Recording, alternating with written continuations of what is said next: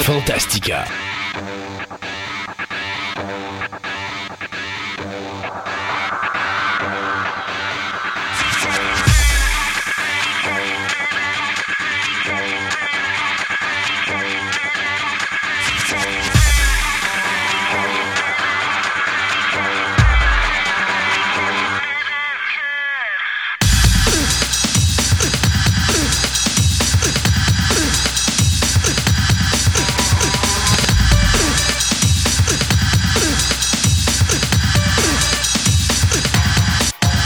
Bonjour, mesdames et messieurs. Bienvenue à l'émission numéro 52. Sébastien, déjà deux ans.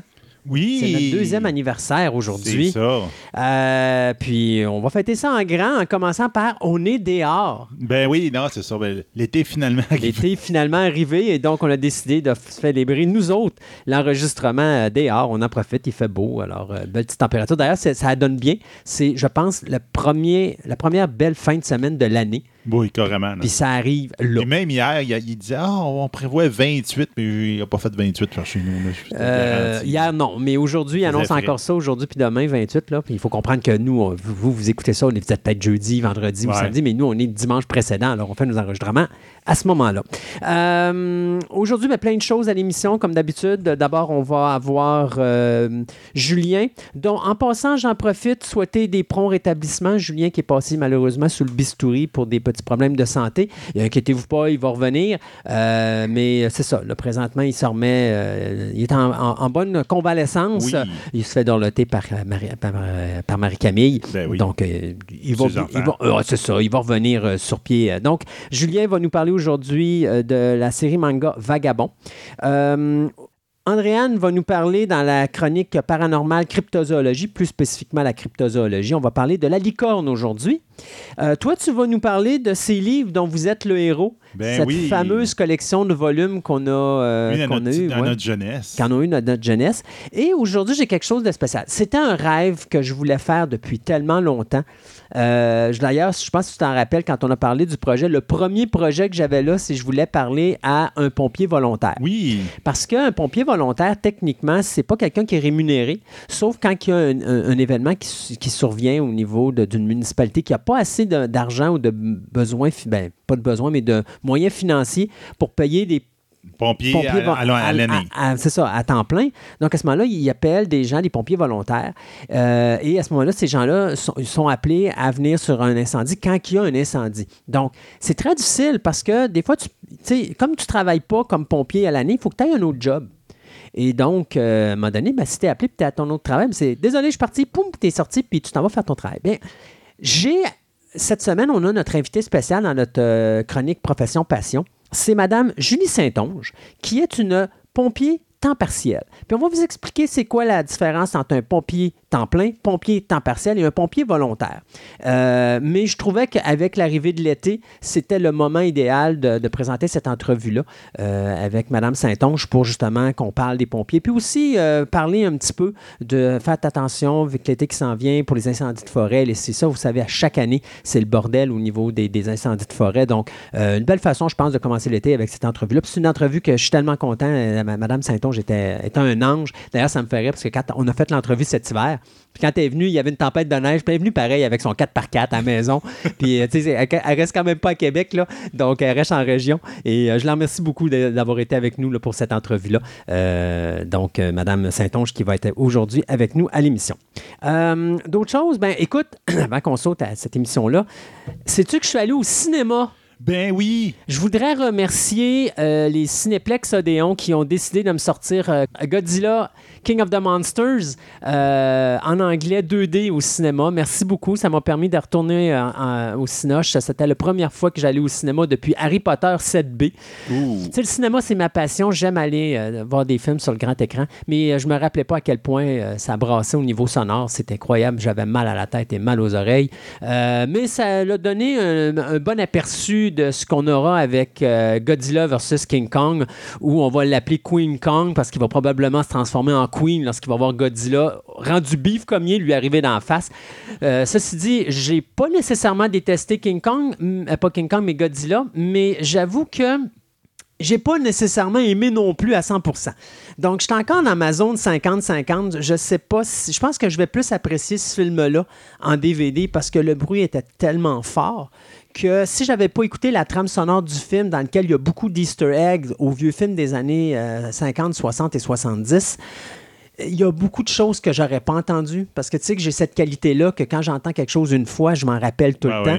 Alors j'écoutais Godzilla, mais j'entendais pas la musique, mais parce que j'avais entendu la trame sonore, je savais exactement où la musique était dans le film. Alors dans ma tête, je faisais jouer la musique pendant que le film jouait au cinéma. C'est que ça donne une idée, là. Et c'était les seuls moments où j'étais capable de voir, OK, le petit cue qu'ils ont fait sonore sur King Ghidorah, c'est à ce moment-là qui a été qui était mis. Puis le cue qu'ils ont fait pour Mothra, c'est à ce moment-là qui a été mis. Puis le cue, pour Godzilla, c'est à ce moment-là qui a été mis. Alors, je pense que l'espèce d'aspect sonore a été un petit peu ce qui a je dirais pas briser le spectacle, mais m'a un petit peu euh, laissé perplexe à ce que j'ai vu sur le grand écran. Mais c'est quand même un grand film. Là, des gens qui veulent voir des effets spéciaux, vous en avez en quantité industrielle. Le visuel était époustouflant. J'étais déçu pour les combats de monstres parce qu'on m'avait promis beaucoup de combats de monstres. Il y en a beaucoup. Il y en a juste pas assez longtemps. là. Je veux dire, moi, une confrontation de monstres. Tu sais, quand tu me dis, on va te mettre Motra dans la face, OK. Mais quand tu vois Motra moins de trois minutes dans un film de deux heures et quart, j'ai un problème.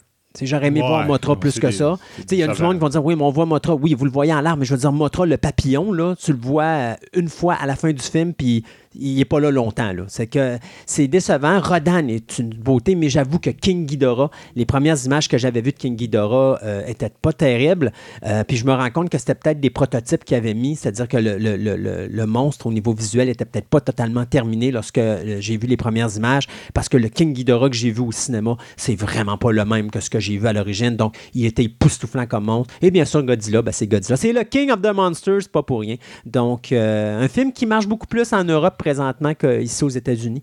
Mais c'était à prévoir de toute façon. Ben oui, c'était à prévoir. Puis je m'attends qu'il va aller chercher exactement le même box-office que les deux premiers, c'est-à-dire et Godzilla et Kong Skull Island, qui est un prequel à Godzilla King of the Monsters. Fait que si vous allez voir Godzilla King of the Monsters, rappelez-vous que vous avez Godzilla 2014 et Kong Skull Island à voir avant. Puisque, comme je disais tantôt, le quatrième film de la saga, ça sera Godzilla vs. Kong qui devrait sortir en 2020, soit l'année prochaine. Ouais, le, le singe va taper sur le lézard. Oui, c'est ça. Euh, L'autre chose aussi, euh, on n'a pas parlé de la table ronde. Euh, la table ronde va être. On va faire quelque chose de spécial aujourd'hui à l'émission parce qu'on va parler d'Hollywood, mais on va parler de politique un petit peu. Parce Oui. qu'on va parler de cette fameuse loi qui s'en vient en Georgie. Le, le gouverneur a signé la loi, mais là, ça se retrouve en cours parce que c'est pas certain que ça va passer. Mais, en tout cas, je sais qu'il y a beaucoup de gens qui sont contre. Euh, c'est la loi d'anti-avortement Ouais. qui est sorti, qui est totalement, totalement stupide, tant qu'à Oui, moi. oui, totalement. Euh, écoute, là, quand tu dis qu'à une femme, On euh, est ça plus se- là, là, Non, on n'est plus là. Tu sais, quand tu dis qu'une femme, ça se fait avorter après que son fœtus a un premier euh, battement de cœur, c'est un meurtre, puis qu'elle peut être euh, non seulement en prison à vie, mais aussi la peine de mort. Ah ouais, puis même un, un cas d'agression sexuelle. C'est même pas toléré. C'est ridicule. Ouais, ouais, voyons. Tu sais, ce qui va se passer, c'est deux choses. Un, ils vont aller dans un autre État pour se faire avorter. Ou deux, ils vont aller voir un charcutier qui va leur scraper leur intérieur parce qu'ils veulent pas l'avoir, mais ils veulent pas que ça paraisse nulle part. Dans les deux cas, moi, ça aurait été bien plus intelligent de faire une loi où ça, c'est fait d'une manière sécuritaire pour la femme qui veut le faire que de faire ce qu'ils font là présentement. Je trouve que c'est aberrant. Mais c'est pas la première fois que la Georgie a des problèmes. So, ils ont voulu faire, il n'y a pas si longtemps que ça, une loi anti-gay euh, en Georgie. Puis finalement, c'est le gouverneur actuel qui avait bloqué la loi parce qu'Hollywood avait dit ben, savez-vous quoi, si vous faites ça, nous, on retourne plus chez vous. Mais là, Hollywood a refait la même affaire. Ouais. Mais là, c'est un petit peu massif parce que c'est encore plus imposant que ce qu'Hollywood avait fait à l'époque de la loi anti-gay. Donc, euh, on va parler de ça. Euh, puis d'ailleurs, je te parlais tantôt avant l'émission, je voulais parler de quelque chose parce que j'étais comme. Ouais. Je savais pas si je voulais en parler puis tout ça, mais ça va un petit peu avec ça parce que j'ai lu un article en fin de semaine sur Internet et euh, honnêtement, je l'ai encore sur le cœur. C'est quelque chose qui m'a touché vraiment profondément puis j'arrive pas à m'en défaire puis je me dis peut-être qu'en parlant avec vous autres, les auditeurs, ça va peut-être me permettre de me sortir ça de la tête. Mais j'ai vu un article d'un couple qui euh, ont un puppy de 8 ans, un petit chiot. Euh, ben, c'est pas un petit, c'est un grand chien, mais c'est quand même, il y a juste 8 mois, pas 8 ans, mais il y a 8 mois. là. Ouais, c'est ça. Et euh, il décide d'engager un entraîneur professionnel pour l'entraîner, pour le dresser. Et donc, l'entraîneur vient chercher le chien, met ça dans son camion, repart chez eux. En arrivant à la maison, ben, il laisse le chien dans le camion toute la nuit.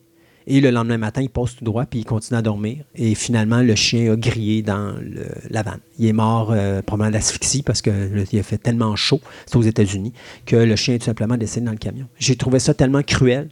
Euh, et, ça ramène avec la loi, justement, de, de- la Georgie avec l'avortement, où je vois que là, on veut mettre des femmes à mort alors que c'est un fœtus, que même s'il y a un battement de cœur, on s'entend-tu que le fœtus, il n'y a pas de conscience encore. Là? C'est pas, tu sais, il pense pas, il sent pas, il voit pas. il- il- tu sais, tu te rappelles pas ce que tu as fait dans le ventre de ta mère, là? moi non plus.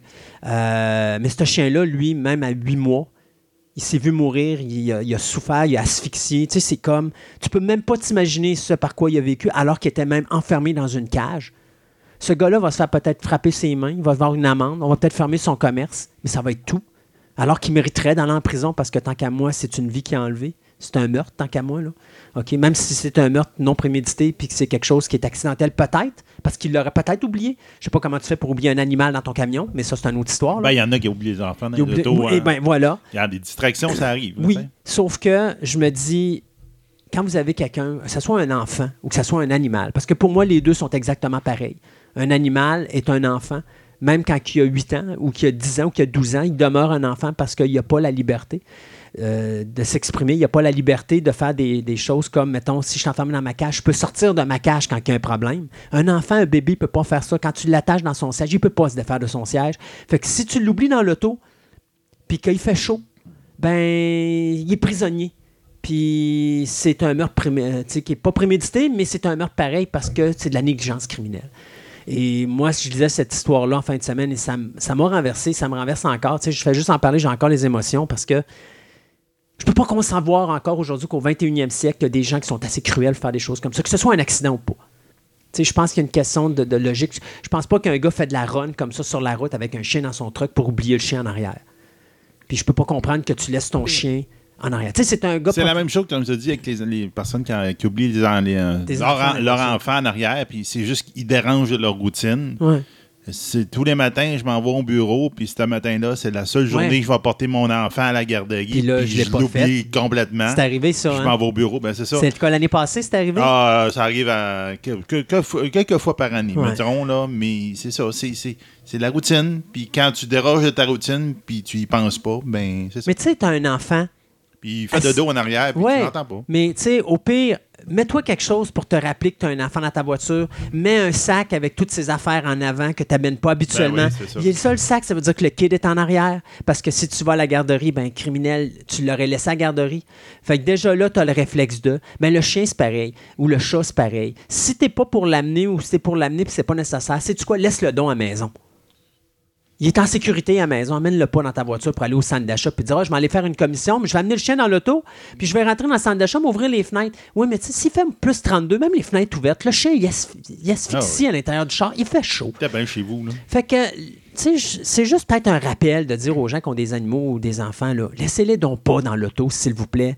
Puis essayez de vous mettre des repères pour dire, je l'ai avec moi dans la voiture, pas l'oublier, parce que c'est tellement cruel. Mettez-vous à la place de cet animal-là, ou même de l'enfant qui est en arrière, là, qu'à un moment donné, la température monte, puis monte, puis monte, puis monte, puis il n'est pas capable de rien faire, là. il peut même pas se défaire du siège qu'il est, là. Moi, je trouve ça cruel, puis je trouve ça dégueulasse, cette situation-là, mais en tout cas, euh, on se vide le câble. Euh, toi, tu voulais-tu parler de quelque chose en particulier avant qu'on saute à l'émission? Ah, ben regarde, on peut y aller. Euh, moi, j'ai écouté deux séries. Ben, j'ai, commencé à écouter une série et j'ai écouté une série. OK. Donc, j'ai écouté Good Omen. OK? Donc, 10 euh, épisodes, hein? euh, non, c'est six 6, épisodes. oui, c'est vrai, 6. C'est une mini-série. C'est euh, BBC, entre autres, là, qui, qui embarque là-dedans. Euh, donc, c'est avec deux acteurs bon, bien connus quand même, Michael Sheen et euh, David Tennant, qui jouent le, un, un, archan- un archange, puis l'autre, le démon. Donc, euh, même c'est pas un, un archange et un démon très particulier. Euh, David Tennant, il joue le démon qui a, qui a tenté à Ève à, à prendre la pomme. Et l'autre qui, ben lui, c'était job, c'était de protéger le, le jardin d'Éden. OK. en fin de compte, il a manqué un petit peu son coup. Ouais. Puis ça devient comme, au fil et à mesure de l'histoire, c'est ça qui fait le show, c'est la, la bromance entre ces deux personnages-là qui, en fin de compte, un diable et un, et un ange, mais qui finissent par être les meilleurs amis de l'autre, là, même s'ils sont opposés. Puis il y a un, je pense que c'est le troisième épisode, que le générique est à la moitié de l'épisode. Parce que tout avant, c'est toutes des scénettes de l'histoire depuis le Jardin d'Éden jusqu'à nos jours, où on les voit genre... euh, euh, pendant la crucifixion de, de Jésus, tu entends Jésus qui est en train de se faire planter les clous dans les mains. Oh mon Dieu. Puis tu l'entends que. Ah! Puis les deux autres qui font des commentaires sur la situation. C'est vraiment drôle. Mais c'est les Britanniques. Hein? C'est l'humour britannique à un tel point, même que Dieu, qui est une femme, en tout cas c'est une voix de Mhm. femme, il fait des commentaires, il fait du, du- de la narration de l'émission. Ça me faisait beaucoup penser à Hitcher Guide to the Galaxy. OK.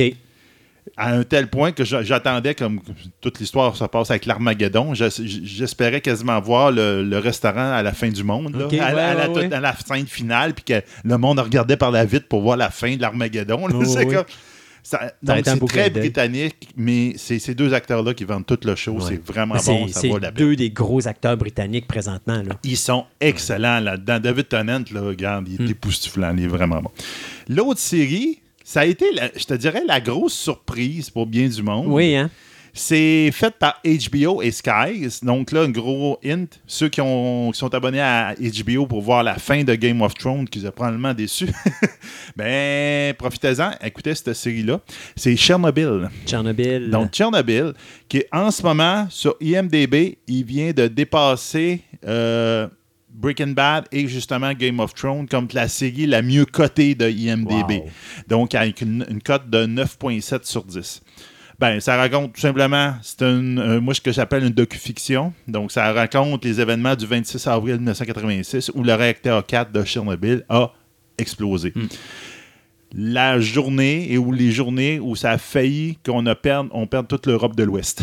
Ah oui, non, c'est vrai. C'était proche, Il y a, là, il y a beaucoup de monde qui s'en rappelle pas. Moi, je me rappelle de cet événement-là. Et euh, les Russes sont pas très contents là, de ça. Hein? Ah non, non, les Ils se sont Russes. dit d'abord, un, euh, pourquoi c'est vous autres, les Américains, qui faites ça et non pas nous autres, les Russes? là? Eh non, c'est ça. Les Russes doivent compter l'histoire des Russes. Il n'y a personne d'autre dans le monde qui a le droit de compter l'histoire des Russes.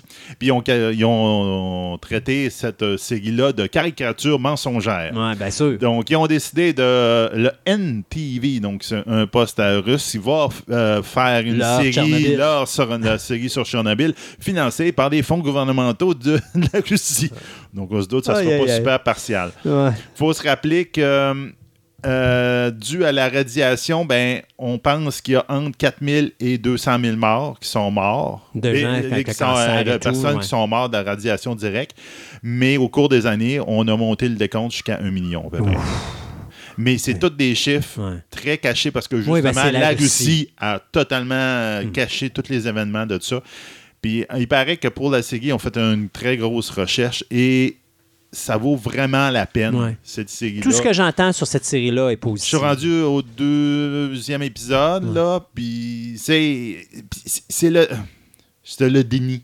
Hmm. Ce que je trouve intéressant là-dedans, c'est que ça, il y a un moment donné, il y a un officiel du gouvernement, puis il dit Là, il dit Qu'est-ce qu'il y a? Il demande à un scientifique. Il dit Qu'est-ce qu'il y a? Puis il fait la même. Ben, il dit Regarde, il y a encore des milliers de personnes dans la ville, puis on ne l'a pas évacué. Il dit Ouais, puis ils vivent là, puis tout. Puis il dit Ouais, mais nous autres aussi, on est, on est là en ce moment. Il dit Oui, mais justement, nous autres, on est morts dans cinq ans. Ouais. Puis le, le gars, là, il, il dit plus rien, puis il s'assit. Là, il vient juste de réaliser. En fin de compte, la, la- la radiation, je la vois pas, mais elle est réelle. Ben oui, elle est réelle. Mais c'est tout Ouais. ça. C'est comme ça pouvait pas ça pouvait pas arriver. Hmm. Le monde, ils voyaient rien, ils sont pas au courant, puis c'est tout le ah, c'est vraiment c'est hallucinant quand Hmm. on regarde ça, puis c'est extrêmement bien fait. C'est une série à voir là, vraiment, là, j'ai hâte de la, de la continuer. là. Là, probablement qu'on a battu le record de la plus grosse introduction Ah, totalement, on d'émission a pour débordé, cette là. deuxième émission, mais ben, ce deux ans d'émission, mais pourquoi pas? C'est notre deuxième anniversaire, fait que on a... Sais, le rulebook by the window. Euh, fait qu'on s'arrête quelques instants, on revient avec le premier segment des nouvelles, puis après ça, ben, le reste de l'émission, ben, amusez-vous avec nous pendant les trois prochaines heures.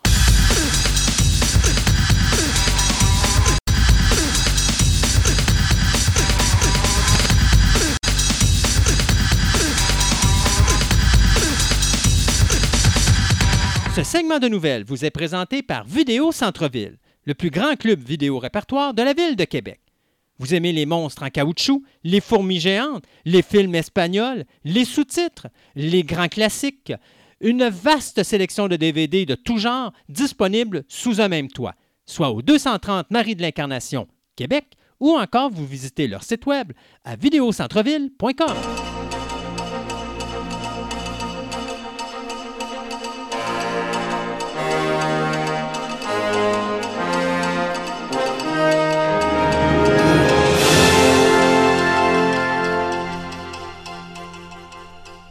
Et comme d'habitude, on va partir notre segment de nouvelles avec les renouvellements et les cancellations pour la télévision. Ben D'abord, euh, Lucifer.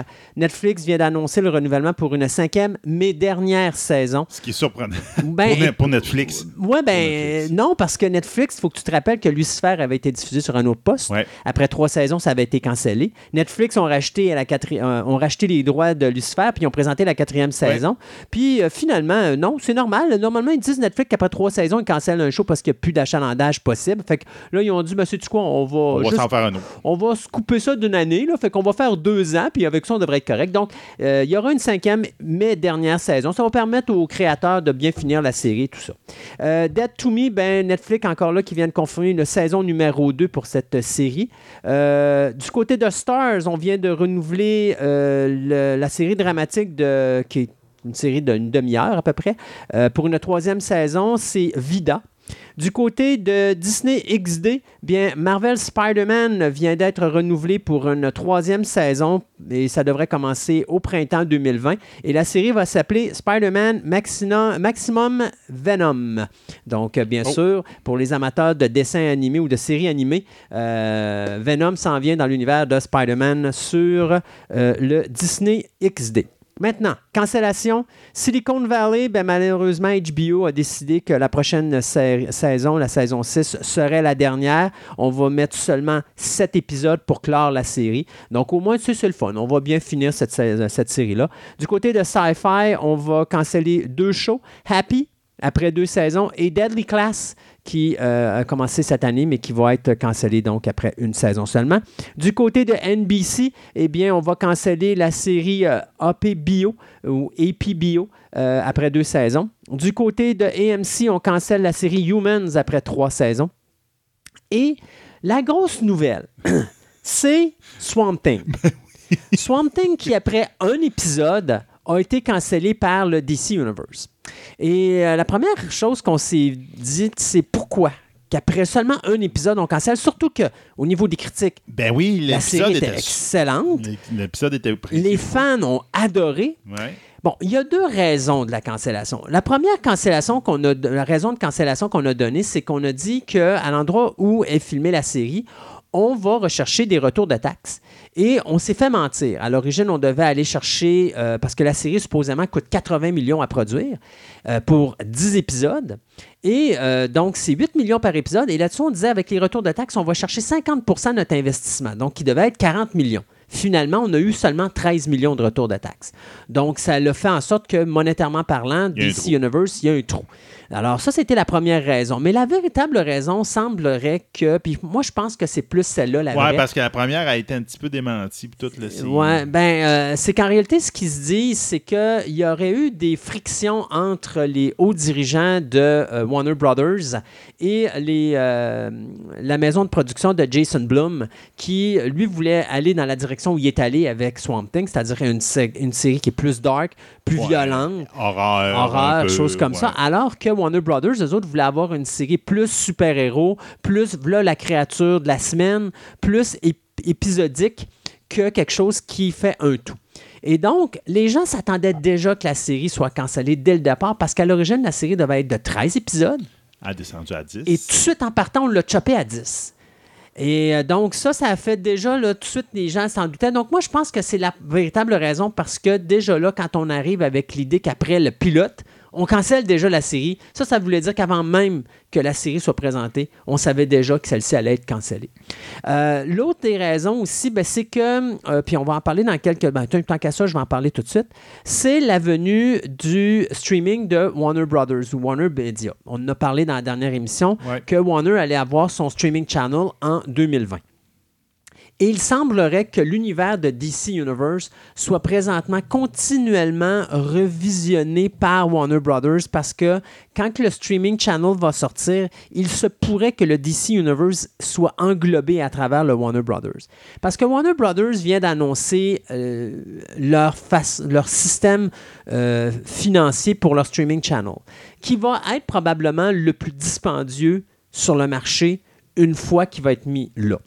Il faut comprendre que présentement, HBO, le streaming coûte environ 15 par mois. Ouais. C'est à peu près la moyenne de tout le monde. C'est ça. presque. Lorsque Warner va arriver avec son streaming channel, il va englober non seulement DC Universe, mais il va également gober HBO Streaming. Ce qui veut dire que quand vous allez payer 16 ou 17 par mois, vous allez avoir non seulement Warner Brothers, mais vous allez avoir également HBO, puis vous allez avoir également le DC Universe. Ce qui reste à voir, c'est est-ce que le DC Universe va encore exister? Ou est-ce qu'on va tout simplement le faire disparaître puis l'engober le, dans le Warner, Warner, euh, Media euh, streaming? Là, parce que présentement, il n'y a pas de nom. Il n'y a pas de nom, c'est ça. Fait qu'on va Est-ce que l'entité séparée va rester là ou ils vont prendre la programmation puis ils vont l'intégrer dans l'heure puis c'est tout? Exactement. Lorsqu'on parle de 16 à 17 dollars par mois, ça, c'est ce qu'on appelle des ad-free. C'est-à-dire qu'il n'y a aucun, aucun commercial. Donc, ce qui veut dire que si vous en prenez un avec des commerciaux, il va coûter moins cher. Donc, mais d'après moi, il devrait tourner à peu près dans les 12 ou 13 dollars par mois. Alors que euh, Netflix coûte, je crois, c'est 9 dollars par mois.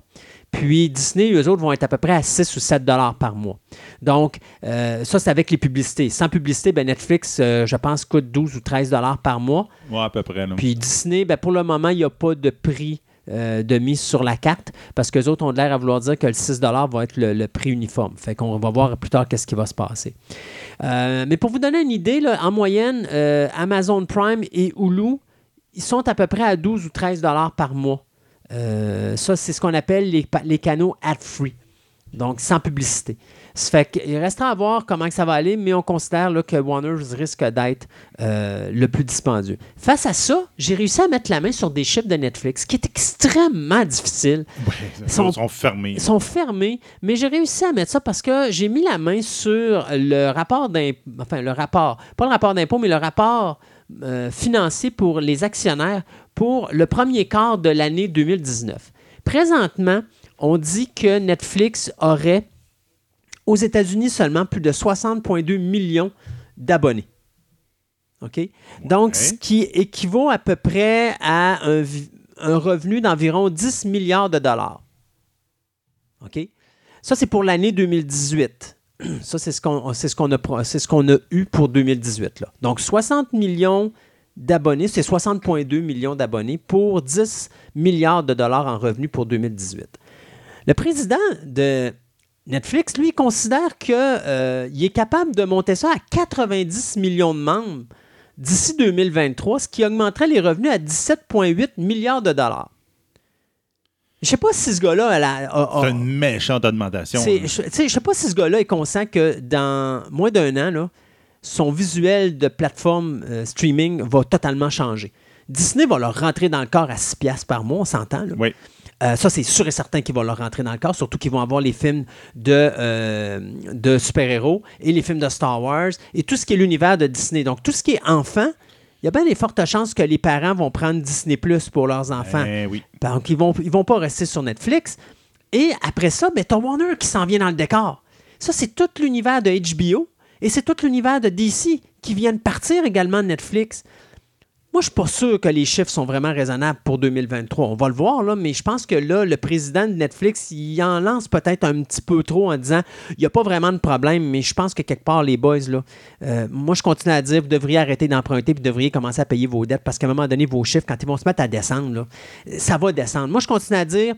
Puis, tu sais, j'ai un, j'ai un de nos abonnés, ben, un de nos auditeurs qui est venu me voir au magasin et qui dit J'aimerais ça que tu m'expliques. Tantôt, tu disais que ça allait être une guerre à trois. J'aimerais ça que tu m'expliques un petit peu comment tu la vois. Et je lui ai dit Écoute, on va revenir à il y a quelques années, à l'époque des salles de cinéma, où tu avais trois personnes qui géraient les salles de cinéma. Tu avais Cineplex Odéon, tu avais Famous Players et tu as le Clap qui est un indépendant. Alors, moi, je considère que Odéon va être Disney je considère que Famous Players va être Warner Brothers et je considère que Netflix, c'est le clap. C'est celui qui va ramasser les graines, que sa seule façon pour lui de continuer dans le marché, ça va être d'aller dans l'international. Et ça va être surtout d'aller chercher des petits postes indépendants comme genre AMC et des choses comme ça pour aller chercher une programmation puis aller chercher une certaine popularité et certaines forces. Parce que Warner Brothers, s'il ramasse HBO, déjà Warner Brothers avec le DC Universe, et HBO, c'est un énorme trou. Ben puis vous rajoutez ça avec Disney qui a 20th Century Fox qui va rapatrier tout ça de son bord. Puis avec Hulu et Disney Plus vont avoir une force de frappe incroyable. Je suis désolé, là, mais Netflix, c'est pas vrai qu'on va monter. si on, on, augmente de prix, comme si on va chercher le 17,8 milliards de dollars, oh, ça se peut. Mais c'est parce que quelqu'un, il va chercher des. Quelque part, il va aller chercher des revenus de plus. Ben oui, c'est ça. Il n'y aura pas le choix. Il va falloir qu'il augmente ses montants parce qu'il va perdre des auditeurs. Écoutez, on vous l'a dit à la dernière émission, là, on parle d'à peu près une moyenne de 20% de pertes. Puis quand Warner va arriver dans le décor, on parle à peu près une moyenne de 30% de pertes. Euh, c'est pas vrai que ces chiffres-là vont aller à la hausse. Là. Il va perdre d'auditoire, c'est sûr et certain. Garde, je sais pas comment il va faire. On verra bien ça. Bon. Euh, ben, regarde, on va rester dans les, petites, les mini-nouvelles en même temps. Regarde, euh, donc, sur notre Twitter, j'ai mis euh, le trailer de Terminator Dark Fate, le teaser. Oh mon Dieu, j'ai vu ça au cinéma pendant Godzilla. Honnêtement, là, Je sais pas, là, moi, c'est comme. l'histoire est complètement. Tu sais, là, on arrive parce que Skynet n'existe plus, parce qu'il faut se comprendre que ça, ça va être le Terminator 3 de Ouais. James Cameron. Donc, tout ce que vous avez vu, vous jetez ça au vidange, incluant Genesis. C'est de la chenoute pour Ouais. lui, là. Skynet n'existe plus. Et là, maintenant, le nouveau système informatique qui va prendre le relève s'appelle Legion. Oh, regarde, je sais pas. Là, Et là, Là, il y a des Sarah... Terminators là, qui sont noirs maintenant, sont Oui, plus oui. métalliques. là, Puis là, comme- t'as Sarah Connor. John Connor est même plus dans l'histoire. T'as Sarah Connor qui va protéger des androïdes qui sont mi-humains, mi-robotiques. Oh, regarde, je sais pas sur quoi que ça va être. Ça n'a pas de l'intérêt. Ah! C'est dommage parce que c'est le réalisateur de Deadpool Oui. qui est un bon metteur en scène. Mais je sais pas. Moi, techniquement, si j'aurais été Cameron, dire je reprends la licence, et quoi, je refais un remake? Ouais. Je restarte à zéro, puis faites ce que. Là, tu pourras faire ton histoire de s- robot semi-humain, semi-cybernétique, là. Autant que tu voudras, je m'en fous. Mais faites, il aurait dû restarter à zéro que nous, encore nous balancer de la cochonnerie de même. Là. En tout cas, j'ai peur de voir ce que ça va donner Dark vraiment Fate. pas là. intéressé, là, mais en tout cas. Pourtant, j'étais vendu à la Terminator. Euh, on a eu droit aussi au teaser de Picard. Ouais, OK. Donc, là, ça, on verra bien ce que ça va donner. Là, mais on sait que Picard, il est, il est retourné dans la plantation de, de vignes euh, familiales, Uh-huh. puis qu'on avait vu à un moment donné dans Star Trek. Ne- J'espère que. Jean-Luc n'a pas écouté Bates Motel puis qu'il vend pas, il reste pas dans une petite ville où la, euh, comment je pourrais dire, donc la, euh, disons que l'entrepreneur- ou l'entreprise du euh, de la Marie Joanna, la Marie Joanna est extrêmement important pour le comté parce que c'est ce qui fait vivre la petite ville. Non, il fait du vin. Ah, ok, Mais il donc, ok. On est correct. Qui est dans l'alcoolisme. Il est dans l'alcoolisme. Ouais, c'est ok, correct. c'est On bon. sait qu'il a quitté Starfleet pour des raisons X, puis là, c'est comme, euh, il a perdu fouet en Starfleet. Mais bon, euh, ça là, j'étais intéressé à la base, mais là, de plus en plus, les affaires qu'on a, c'est probablement dans la continuité des films. Ouais, de- Donc là, là, je viens de perdre tout mon intérêt, puis ça m'intéresse plus. Ben, c'est parce que là, bien. tu as Star Trek Discovery qui a sa ligne temporelle. Ben oui. Et là, tu vas avoir Picard qui va être dans une autre ligne temporelle. À un moment donné, on fait comment pour faire le Puis lien entre les deux? Picard, là? on prend la ligne temporelle de l'ancien, puis on la met dans les salles des films. Puis, oh, c'est tout mélangé, Ça m'intéresse pas. C'est ça. Vraiment, là, en tout cas. Mais c'est du Star Trek pour les amateurs euh, qui veulent avoir du Star Trek puis qui n'ont plus rien à se mettre Ils sur la sont dent. en tournage, mais on n'a pas de date encore présentement. Euh, J'ai aussi mis euh, notre Twitter, euh, notre, ouais, c'est ça, euh, Abbey. Donc, Downton Abbey, on a finalement on a un trailer du film qui va finir la série. Donc, il se passe quelques années après la série euh, télévisuelle. C'est quoi la série? Downton Abbey. Downtown Abbey. Abbey. Oui. Oui, c'est une affaire euh, Oui. un peu victorien, on peut dire, dans phénomène d'une famille de, de nobles en Angleterre. C'est très, très bonne série. là. C'est euh, c'est un peu euh, dans le même genre de, que Downtown. euh, non, c'est euh, Deadpool? Downstairs, Euh, Downstairs, Upstairs. Ouais, ça, je pense ouais, c'est une autre série qui Ok. compte à peu près le même genre de cette Mais c'est quoi la série qui vient de finir justement, le de Western? Ah, zut, j'ai juste. j'a- j'a- J'allais dire Deadpool, mais c'est pas Deadpool, là. Mais il y a une série de Western qui Dead- vient de finir justement. Ouais, d'être quelque chose. Ouais, là, je sais ce que ça. tu faisais, mais ça me vient pas. Puis là, ils viennent justement au mois de mai de faire un film pour finir la série. Puis, puis j'aime ça, je suis content. Tu sais, même si ça fait longtemps, tu fais de quoi pour clore au moins une série qui a été cancellée Deadwood. avant. Deadwood, c'est ça. Euh, tu finis au moins ton univers euh, pour permettre justement aux fans d'avoir une conclusion à une série qui s'est finie. Et surtout que ça, c'est particulier dans le sens que euh, c'est le 12 septembre ça sort, puis ça sort au cinéma. Oh! Un peu à la Fly Fly. Ouais, ouais. Ils ont décidé de faire un Ou film. encore à Sex in finir the City. Ouais, c'est ça. Ils ont décidé de faire un film pour terminer. Mm. Donc, euh, le 12 septembre en salle, euh, ça se passe plusieurs années après la fin de la série. Puis, en fin de compte, la royauté va, va aller visiter le, le domaine de Downton Abbey. Puis, on a aussi eu le droit, j'ai aussi diffusé euh, le, le trailer de Jessica Jones. OK, oui. Jessica Jones qui va comme être diffusé le vendredi quand on va, quand- de la semaine qu'on va diffuser notre épisode, donc le 14 juin, il va être diffusé. Donc ça, j'ai quand même hâte de voir. Comme il, il indi- il l'indique très bien dessus, c'est le, le final season. Ben, c'est bon, ça, on le savait. on le savait. Mais là, là, techniquement, quelqu'un me disait qu'ils sont supposés clore tout leur univers Marvel avec ce- cette série-là. J'ai hâte de voir. Là. Je sais pas si les autres personnages vont apparaître ou quoi que ce soit, mais en tout cas, euh, je pense qu'ils vont clore pas mal l'affaire. Mais dans le cas de Jessica Jones, il pourrait ramener, euh, parce qu'il est quand même avocat, donc euh, il pourrait ramener, euh, comment qu'elle s'appelait la blonde dans Daredevil, euh, Karen. Ou encore, il pourrait ramener euh, euh, que ce soit le personnage. malgré que je pense pas qu'ils vont reprendre le personnage de, de Daredevil, mais l'autre, là, euh, Froggy, Froggy, qui ouais, pourrait faire une apparition juste pour dire au moins qu'on clôt la série. Luke Cage, on pourrait en entendre parler entre les briques. Peut-être. Parce que veut, veut pas, Luke Cage avec Jessica Jones, ils ont été ensemble. Mhm. Puis euh, Iron Fist, ben, je pense que la série se finissait bien, on n'a pas besoin d'entendre parler. là. J'ai même pas essayé encore hein, la finale. Non, euh, c'est- ben, au moins, ça finit bien. Moi, Ouais. la série se termine. Euh, il explique pas comment que ça se finit, mais c'est pas grave. Au moins, tu as la fin, puis tu peux dire, OK, C'est j'accepte la, conclusion. C'est juste, je te dirais, le show qui finit mal, parce que Daredevil finit bien. Tu Oui. peux finir la série comme ça, il n'y a pas de problème. C'est Luke Cage qui finit mal. Puis moi, je pense que là, ça serait bien d'en profiter pour clôturer. Luke Cage, parce que Luke Je Cage a pas. vraiment fini en queue de poisson. Là. C'est, euh, c'est Non, pas vraiment pas ça. une bonne fin. En tout cas, à date. Euh, Puis la dernière nouvelle, euh, euh, je vais te couper là, par rapport à ça? En fin de compte, c'était un trailer qu'on avait déjà parlé, Non, c'est de- de- le trailer de Sonic. Mhm. Oui. On se posait, là, il y avait tellement eu des chiolages par rapport au design du personnage Ouais. principal, etc., etc. On se demandait, Hmm, est-ce que c'était un stun juste pour, ouais, regarde, faire parler d'eux autres? Je pense Ça pas. aurait pu arriver. Ouais, mais non. Mais là, on, finalement, la sortie de Sonic est repoussée de trois mois.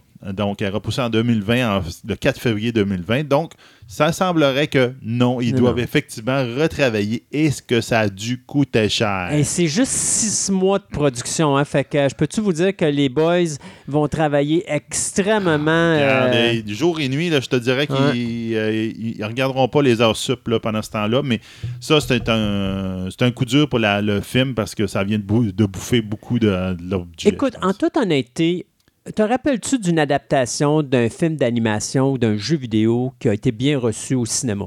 Non, c'est bien rare. C'est- Alors, c'est euh, très très rare, mais c'est ça que je comprends pas. C'est une erreur de noob. De vraiment. Regarde, le design n'est pas bon. Ouais. C'est comme, regarde le personnage comme il était, essaie pas de l'humaniser. Il dit non, c'est oui, pas mais ça. tu es au cinéma. Puis à un moment donné, il faut que tu comprennes que tu peux pas le faire en jeu vidéo.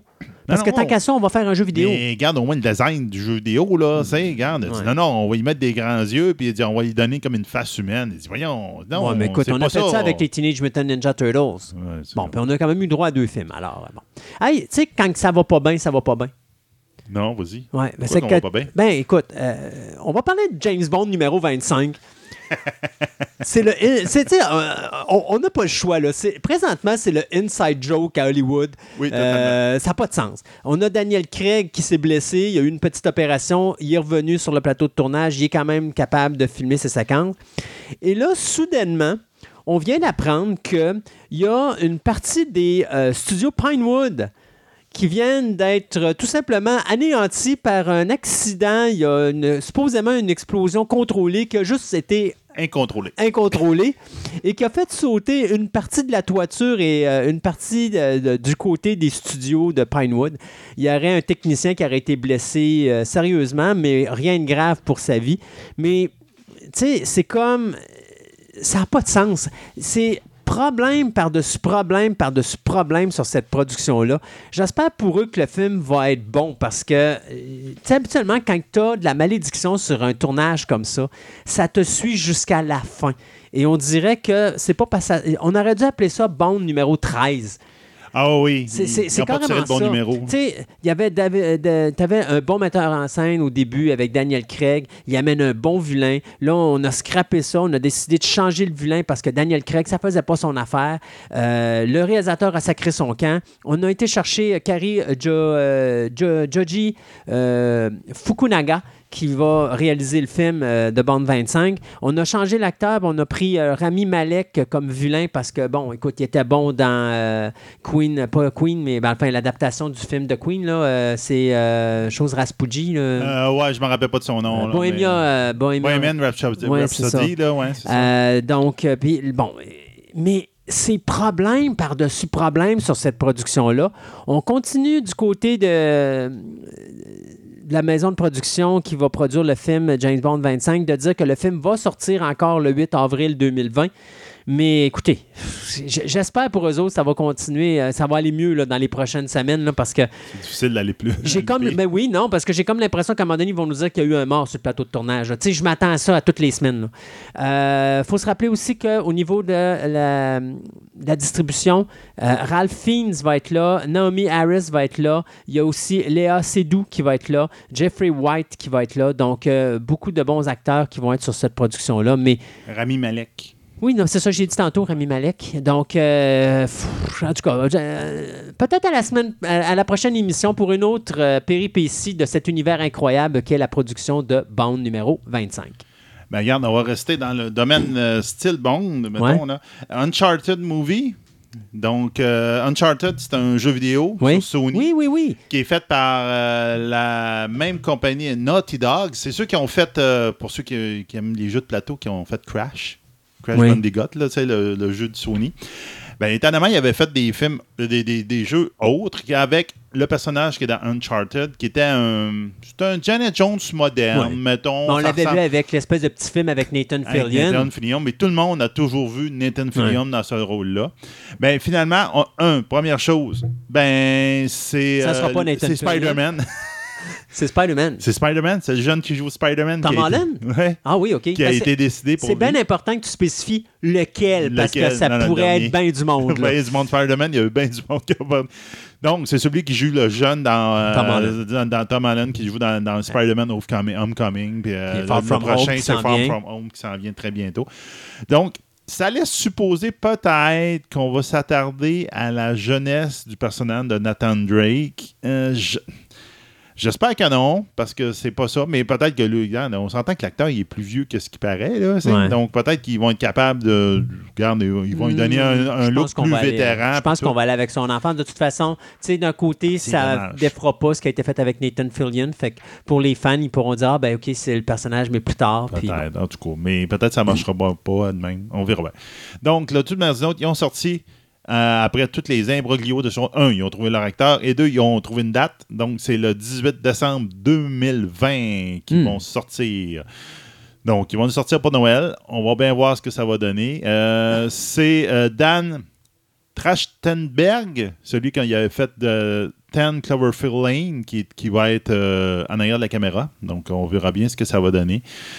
Ça peut être intéressant. Moi, c'est une franchise de jeux vidéo que effectivement, je me suis fait un plaisir, pas à jouer, mais à regarder. C'est extrêmement cinématographique. Oui, j'ai joué. J'ai fallu- cinématographique. j'ai fait, j'ai les ai clenchés jusqu'au à la fin. Rien que le dernier que j'ai pas fait parce que s'il va avec la PlayStation 4, puis je veux pas de PlayStation 4, il va falloir que j'en emprunte une à quelqu'un pour pouvoir le jouer. là.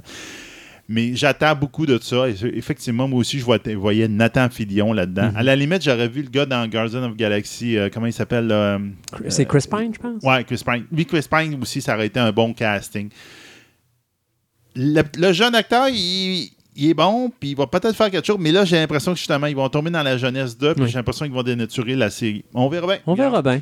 Euh, écoute, moi, pour finir euh, ce segment de nouvelles, je vais avoir euh, plein de petites nouvelles. D'abord, les frères Rousseau qui nous ont donné les Avengers Infinity War et Avengers Endgame, donc on parle de Joe et Anthony, viennent de s'associer non seulement avec Hasbro, Wizard of the Coast, mais également Netflix pour produire une série d'animations sur l'univers de Magic the Gathering. Donc, cet Ben oui. univers de, de cartes qui va donc être faite pour la télévision. C'est Henry Gilroy à qui on doit Star Wars Rebelle et José Molina à qui on doit Agent Carter qui vont s'occuper de la scénarisation de ça cette série. bien.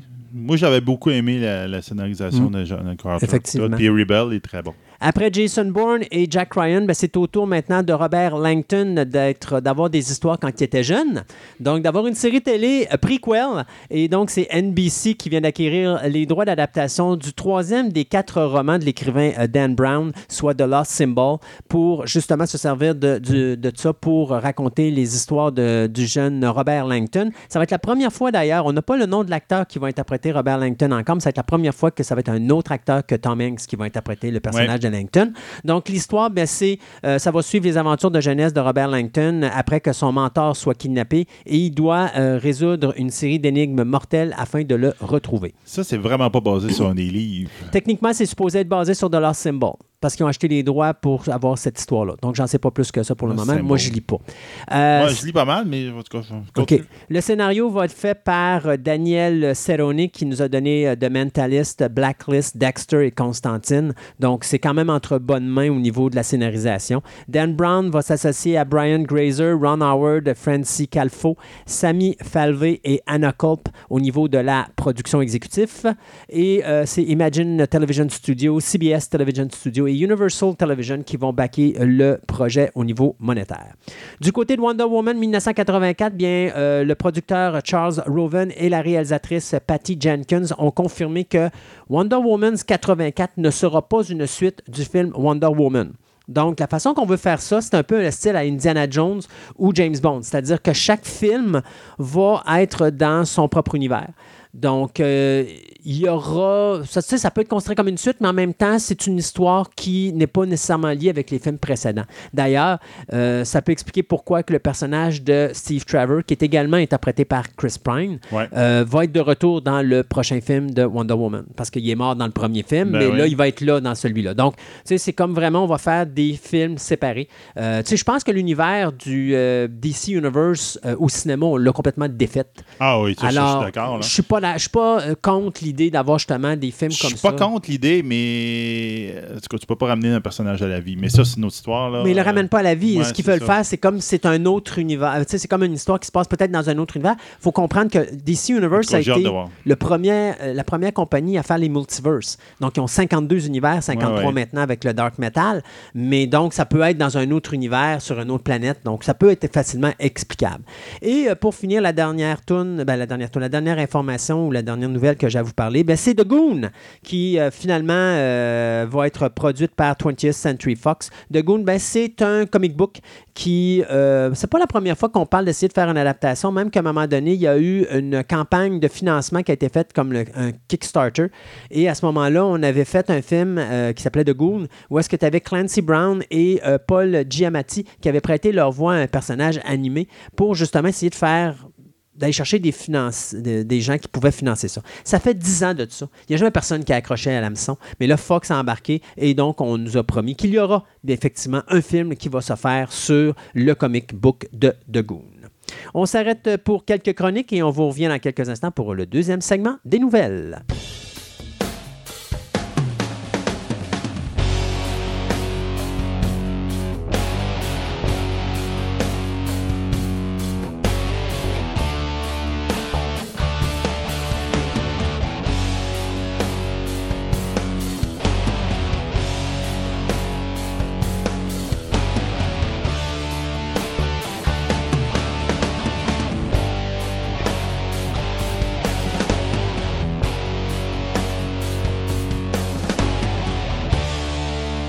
Retour à Fantastica et on est rendu à notre chronique manga.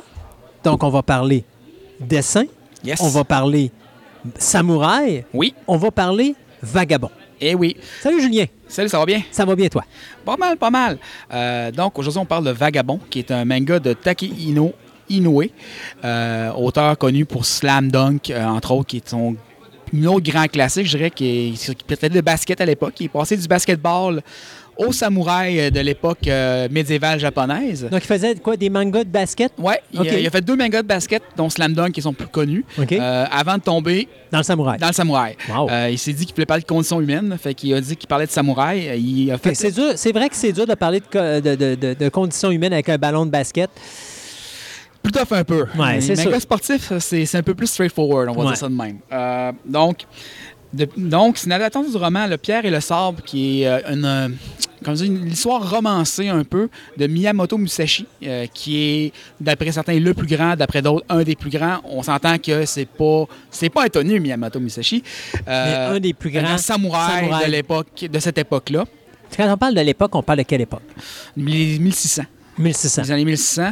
Euh, Miyamoto Musashi était un ronin, ce qui est un peu un samouraï 100 mètres, euh, qui partait du village de Miyamoto, justement. Mhm. Euh, Puis c'est pas son vrai nom, son vrai nom était Takezo. Dans le fond, lui, son but dans la vie, c'est de devenir le plus grand samouraï de tous les temps, chose qu'il va accomplir éventuellement devenir écrire plusieurs traités philosophiques, plusieurs traités sur le sable, créer son propre style, sa propre école de combat, euh, puis un peu prendre le dessus au niveau d'être un des maîtres des shoguns à l'époque. Mhm. Donc, un des plus grands samouraïs, parce que si tu, mets- te mettais à, donner- te mettre au service des shoguns comme le un maître des- d'épée, tu étais vraiment quelqu'un qui était reconnu comme tel. Il a battu, lui, dans sa jeunesse, dans le fond, euh, je te mettre en contexte le manga, il faisait un peu le tour des dojos des écoles de combat pour défier les maîtres puis prouver qu'il était le plus fort. Dans le manga, on voit un peu son évolution de partir de l'espèce d'un un peu un chien fou qui s'attaque un peu à tout ce qui bouge pour prouver qu'il est plus fort que tout le monde, euh, à réfléchir à pourquoi il le fait. À réfléchir, c'est quoi le sens du combat, c'est quoi le sens de la vie, c'est quoi le sens des arts martiaux. C'est quoi le sens d'être un samouraï? C'est quoi le sens d'un samouraï? Puis il se met à réfléchir beaucoup là-dessus. Donc, c'est un manga très, très introspectif, avec un peu brutal. Je dirais pas, c'est pas, un, c'est pas un manga pour les enfants, je mets Ok. pas les mains d'enfants. C'est un manga historique. À l'époque, les samouraïs c'était ça coup d'épée. C'était sanglant, c'était pas nécessairement le fun pour tout le monde. Donc, euh, ce qui est le fun c'est que ça s'est réalise dans le sens que c'est une époque. euh, pour l'époque, euh, quand tu te battais, tu ne t'en sortais pas nécessairement sans égratignure. Fait que Musashi s'en sort souvent magané, ce qui pousse ta réflexion un peu plus sur le sens. Dans le fond, ben là, j'ai me passé proche de mourir. Pourquoi je fais ça? Ça vaut-tu la peine? Ça vaut-il la peine de continuer à me taper sur la poire? Euh, jusqu'à un moment donné, il vient à se battre sans, sans sabre parce que avec des bouts de bois, parce qu'en fond, un, il est trop fort. Puis deuxièmmement, euh, pff, lui, on- au de vie, ça prend une méchante bonne raison. Au début, il n'y avait aucune besoin, aucune espèce de raison pour tuer quelqu'un. C'était la, la nature d'un samouraï. Ouais. Tu tuais des gens, tu es un guerrier, c'est ça, c'est ça la job. Puis t'es jeune, donc à ce moment-là, euh, tu te poses pas de questions, mais plus tu prends de l'âge, Plus tu dis, ouais, non, pourquoi je fais ça? Ouais. Fait que euh, manga très, très, très. euh, Philosophique. philosophique, introspectif, comme je disais, qui est une adaptation d'un roman qu'on peut trouver facilement au Québec, qui est La pierre et le sabre. Le manga n'est pas fini. Il est en hiatus depuis 2015. Il a été en hiatus plusieurs fois parce que. Euh, Inoue s'est déjà blessé une main. Euh, Il a des problèmes de santé en 2010, je crois. Là, euh, en ce moment, il est en hiatus parce que il avait l'impression qu'il ne pourrait pas rendre justice à Miyamoto Musashi, dans le sens qu'il est en train de. Pour lui, c'est un, peu un ouvrage d'amour, un ouvrage de. de, de- c'est quelque chose qui le tenait vraiment à cœur, de faire un manga différent un peu, puis de, de, de- de- de- d'être pas fidèle à l'histoire, parce que c'est très romancé. Mais il faut comprendre que pour un Japonais, un samouraï, c'est pas loin d'un dieu. C'est pas loin d'un divin, c'est ça, à l'époque, c'est ça. C'est un peu comme nous avec nos chevaliers européens. Là. On, est, on est en admiration devant eux, ben, c'est un peu ça. Là. Donc, euh, Mais là, il ne peut pas rendre justice, en fond, c'est qu'il a, décidé de prendre une pause simplement parce qu'il a l'impression que c'était une usine à saucisses, entre guillemets. OK. Fait qu'il voulait pas que son ouvrage devienne une usine à saucisses, mais que ça reste une œuvre introspective et intelligente. Mhm. Mais là, explique-moi comment il fait pour se baser sur ces histoires-là si ça se passe en 1600. C'est parce qu'il y a beaucoup d'écrits euh, de, Mi- de- de Musashi lui-même. Beaucoup d'écrits sur Mi- de Miyamoto Musashi de l'époque. Euh, Puis il y a beaucoup de romans, euh, beaucoup de, de folklore japonais autour de cet homme-là. Donc, dans le fond, c'est pas nécessairement. Tout ce qui s'est écrit n'est pas nécessairement vrai, parce que ça- on, on se doute que ça date quand même de d'une certaine époque, ça fait quasiment 400 ans. Mhm. Donc, c'est comme écrire une fiction sur Champlain, je veux dire, à un moment donné. On peut pas tout avoir à l'exactement au moment après. Non, ça c'est sûr. Fait que c'est très romancé. Euh, par contre, c'est assez facile pour un japonais, j'ai l'impression, de faire. euh, D'ailleurs, il se fait beaucoup d'ouvrages, beaucoup de mangas sur Miyamoto Musashi, beaucoup d'animés, euh, parce que c'est un personnage central de l'histoire. C'est un peu comme parler euh, du roi Dagobert ou du roi. un, roi célèbre européen. Si tu parles Louis XIV, ben, ça fait très longtemps que Louis XIV est décédé, mais Ouais. il y a tellement de choses qui ont été écrites sur Louis XIV et dites sur Louis XIV, dans le folklore français puis francophone en général, que c'est relativement facile dans- de reproduire quelque chose qui n'est pas nécessairement la réalité, mais qui peut être près de la réalité. Puis surtout au niveau philosophique, euh, au niveau Miya- Mi- Miyamoto Musashi, vu que Miyamoto Musashi avait écrit des, des traités de philosophie de, de- de guerre, ben c'est facile un peu de voir son, son état d'esprit, euh, de comprendre un peu, dans- du moins vers la fin de sa vie, quand il était un samouraï célèbre. Mais c'est sûr que la partie de sa jeunesse, aussi qui était très peu connue, que c'était un Ronin, il n'y a pas grand monde qui a dû écrire sur lui. Non, à l'époque, il était un, un peu d'habit tout croche dans la rue avec un sabre, puis qui allait défier tous les maîtres. euh. Mais est-ce qu'il avait fait ses mémoires? Il avait fait ses mémoires, oui. Donc, quelque part, je pense qu'on a dû se baser un petit peu On a sur dû se baser là-dessus, mémoires. mais comme je dis, il est surtout basé sur le roman que j'ai nommé tantôt, Le Pierre Ouais. et le Sabre, euh, qui est pas mal, euh, je dirais, pas nécessairement la, la version la plus fidèle, mais la version la plus connue de l'histoire de la, de la vie de Miyamoto Musashi. OK. Donc, autre particularité de ce manga-là, euh, à, autre- à, à part avoir gagné plusieurs prix, donc en 2000, il avait gagné le prix Kodansha, le, le meilleur manga de Konan- Kodansha. Euh, Puis en 2002, le Tezuka Osamu Cultural Prize. Sais-tu les- ton, ton japonais est aussi bon que Ah, l'anglais à Sébastien? Il est parfait. hein. Hey, mais avant qu'on embarque là-dessus, Mhm. juste une petite question. La première édition, le premier manga de Vagabond, c'est quoi la date? C'est en 98. OK, Là, donc est- en 98, on sort. Donc deux ans plus tard, On il est- commence à gagner des prix. Ouais, on est rendu à 37 volumes en ce moment d'ailleurs. Euh, pas encore fini, comme je l'ai dit tantôt, en hiatus pour le moment. Est-ce qu'il va le finir? On ne le sait pas. Euh, particularité de ce manga-là, euh, il est fait à langue de Chine.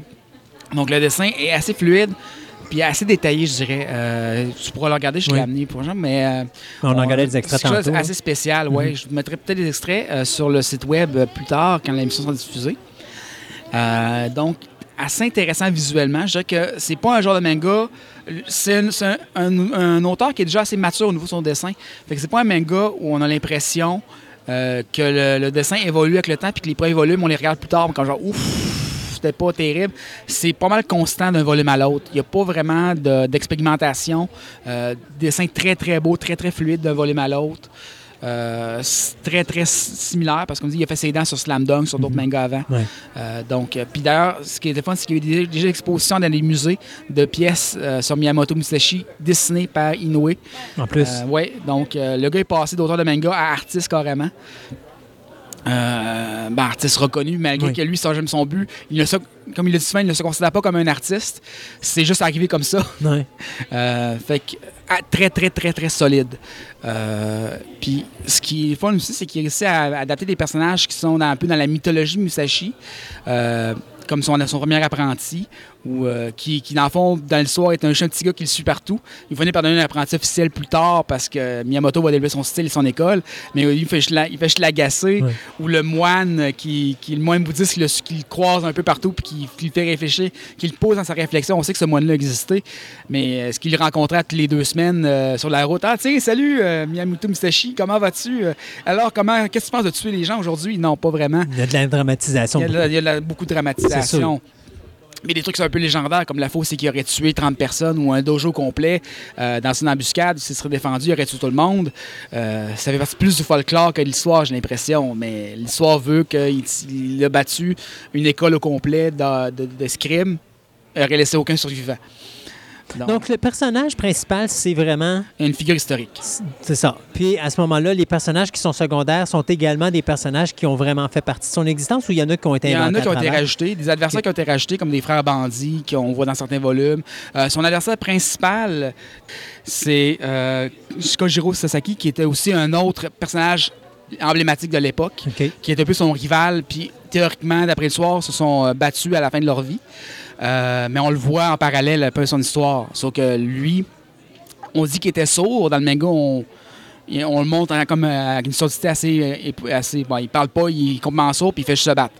Euh, mais c'est un génie du, co- du combat. Mais est-ce qu'il était vraiment sourd? Il était vraiment complètement sourd aussi? Il n'est pas muet. C'est juste Est-ce qu'il était muet aussi? C'était Ok. partie du folklore. Est-ce que c'est vrai? On le sait pas. Euh, c'est ce qu'on dit. OK. Donc, Euh, techniquement, dans la. dans- si La on- plupart des personnages sont, ré- sont réels, mais oui, effectivement, il y a beaucoup de personnages comme des paysans, des gens qui croisent, euh, qui posent sa réflexion un peu plus parce qu'à un moment donné, il, il se ramasse dans un village de paysans, blessé, puis il décide de rester là parce qu'il dit le sort, c'est terminé pour moi, j'en ai, Ouais. Je veux vivre comme une personne normale, ça dure pas, mais pendant deux, trois saisons, il fait pousser du riz, puis il est avec des gens qui croient pas en lui parce que comment un tueur peut devenir quelqu'un qui fait pousser des choses. Ouais. Et ça le pousse à sa réflexion de comment moi, en tant que personne qui ne fait que tuer des gens, je peux faire créer quelque chose. Mm. Ça le pousse à autre chose, tu sais. Mais est-ce que c'est vraiment arrivé qu'il soit arrêté dans un village pour un an et demi, deux ans?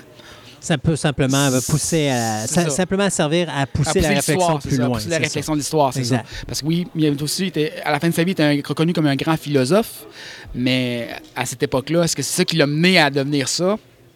On sait que ses combats l'ont mené à devenir ça. Mais est-ce qu'il est vraiment devenu fermier pour deux ans? Peut-être. Fait que là, comme le, le- le- le manga commence en 98, Mhm. on est 20 ans plus tard. Ouais. C'est ça, oui. Et puis, euh, il y a 37 volumes. 37 volumes. Donc, ça veut dire que tu calcules euh, 20 ans sur 12 mois, ça veut dire qu'il sort à peu près quoi? Un manga à peu près aux 9 mois? 8 mois? Environ, mais il faut dire qu'il y a des, des, des longs hiatus. En c'est 2010, ça. il avait arrêté pour problème de santé pendant deux ans jusqu'en 2012. 2012 à 2015, il avait produit des mangas. Puis 2015, depuis 2015, c'est en arrêt euh, pour questions philosophiques, j'imagine, euh, du fait qu'il voulait avoir une fin digne de, son, de, de son récit, en OK. guillemets. Y a-tu dit combien de volumes il voulait faire? Euh, en 2010, il était supposé arrêter en dedans de deux ans. OK. On est rendu en 2015. Oui, c'est ça. Que euh, j'ai pensé qu'il y a un peu le, con- le- le syndrome de J.R. Martin, c'est-à-dire de Ah, il me reste un volume à faire, puis il en fait deux. Euh, Tant qu'il y a quelque chose à dire, tant qu'il y a quelque chose à dire, on va continuer. Mais c'est drôle parce que, tu vois, le manga, il est... Moi, je, je- je- pour moi, il est reconnu pour ça. Il finit jamais avec une bonne numérotation. Tu sais, genre, j'ai jamais vu un manga qui arrête au numéro 50 Ouais, non, c'est ou au ça. numéro 100. ou On au fait nu- 51, Ouais, 50, 52 53. ou 57 ou... euh, De quoi d'impair, juste pour c'est euh, ça, tanner. juste pour dire, tu sais, fait que t'es jamais capable de dire, mettons, ouais, ça c'est un manga, il était rendu à 37, ça veut dire qu'il a dû arrêter à 40. Non, c'est peut-être 37, c'est le dernier. Mm. Tu sais, c'est- fait que c'est... Ben, ça se peut que 36 soit le dernier aussi, ça se peut qu'il finisse jamais non plus. Ouais, ça serait dommage, par exemple. C'est très dommage. Surtout que tu as un manga qui dure depuis 20 ans, il faudrait que ça soit le fun que Mais tu quoi qu'il a dit qu'il voulait pas nécessairement faire la vie complète de Miyamoto Musashi, il voulait faire sa jeunesse qui, ce qui le rendait jusqu'à qu'il devienne l'homme qui est reconnu dans le folklore de l'histoire japonaise. Euh, C'est-à-dire que l'homme mature qui est devenu un philosophe, un grand guerrier, un, euh, professeur, euh, ça, cette histoire-là est très connue. Lui, ce qu'il voulait euh, vraiment travailler, c'est l'époque moins connue. Fait que peut-être que le volume 36, ça peut être ça aussi, mais je veux dire, je crois, j'y crois pas. Je crois qu'il va finir à un moment donné. Fait que c'est quoi qui t'a accroché dans ce manga-là? J'aime beaucoup l'histoire japonaise. Honnêtement, c'est euh, quand même un bon. euh, Est-ce qu'il en parle beaucoup de l'histoire du Japon dans Ben, ça? il- au début, on parle avec la guerre. On parle aussi des, des figures historiques comme les Yagiyu qui étaient là, qui étaient une famille très importante. Euh, on parle de personnages que, que si tu un peu à l'histoire japonaise à Mhm. l'époque, tu vois des noms qui vont résonner, c'est sûr. Fait que tu vois ces familles-là, ces grandes familles-là, ces grandes dynasties-là. euh, à travers les yeux de Miyamoto Musashi, parce qu'il va défier ces familles-là, il va les, essayer de, de les surpasser, entre guillemets. Euh, Puis, un peu, on voit d'une façon réaliste, c'était quoi les conditions de vie de ces gens-là. Je viens voir les paysans, s'il ne réussissent pas à faire du riz cette année-là, puis à payer leur dette au Seigneur, ben, ils, vont, ils vont mourir de faim dans la rue, puis c'est tout. Euh, je c'est pas, ils prennent pas l'histoire jamais avec la pincette, avec les pincettes non plus. Là. Fait que c'est assez intéressant à ce niveau-là. Euh, c'est, un, bon exemple de comment ça- les gens vivaient. Ça humanise beaucoup un peu ce personnage, un peu, euh, on pourrait dire, euh, surhumain que le folklore japonais essaie de nous faire croire de Miyamoto Musashi qui était imbattable sous le soleil. Euh, il était peut-être, mais il était, il avait ses avant tout, il était un être humain, c'est ouais. ça. Avant ça, il était un être humain qui s'appelait Tazeko, puis qui sortait d'un village out of- de nulle part, puis qui, qui a grandi jusqu'à devenir un- un- une figure proue de la, de la culture japonaise. Euh, tantôt, tu disais que c'est pas à mettre sous la main de tous les gens, notamment les enfants. C'est violent. C'est violent.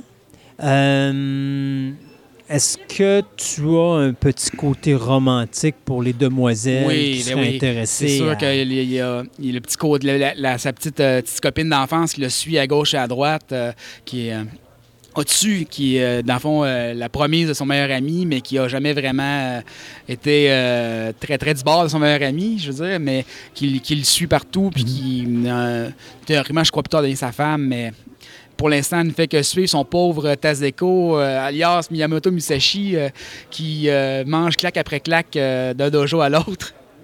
Donc, on a ce petit aspect-là aussi. Là. Il se ramasse un peu comme mère euh, de, de- de remplacement de son, de son petit, euh, son petit apôtre qui le suit, euh, qui a décidé qu'il le suivait à gauche par aussi. Fait que si on est intéressé par Vagabond, je suppose que les volumes sont encore disponibles un peu Oui, partout. c'est encore trop disponible. Ça se trouve facile? Assez facilement. On Ouais. peut le commander sûrement dans n'importe quelle librairie. C'est édité par Tonkam, je ne m'abuse. Oui, Tonkam. Euh, donc, c'est Takehiko Inoue, l'auteur, Vagabond, aux éditions, aux éditions Tonkam. C'est facile à trouver. C'est un manga qui est encore très populaire à travers le monde. Il s'en est, c'est comme reconnu comme un des mangas à ne pas manquer généralement. Euh, surtout pour les fans d'histoire, les fans. euh, Un volume, c'est combien de pages à peu ah, près? euh, vite de même, je dirais, euh, on va le compter. À l'envers? Oh, à l'envers, parce Ouais, qu'effectivement, on le lit à l'envers. Oh, je dirais, oh, on va dire une Ouais. cinquantaine de pages. OK. 50, en 50-75 pages, oh, c'est un manga standard. Là. Mais comme ce qui n'est pas standard, c'est vraiment le niveau graphique qui, qui est particulier à Ouais, cause en- du en de dessin, là, Ouais. en langue de Chine. Oui, c'est sûr. Hey, merci beaucoup, Julien. Y avait-tu autre chose à rajouter sur Vagabond? Achetez-le. Ouais, c'est un bon rajout, ça. C'est un bon rajout. Hey, Julien, merci beaucoup, et on se dit à la prochaine. Merci. Bye. Bye bye.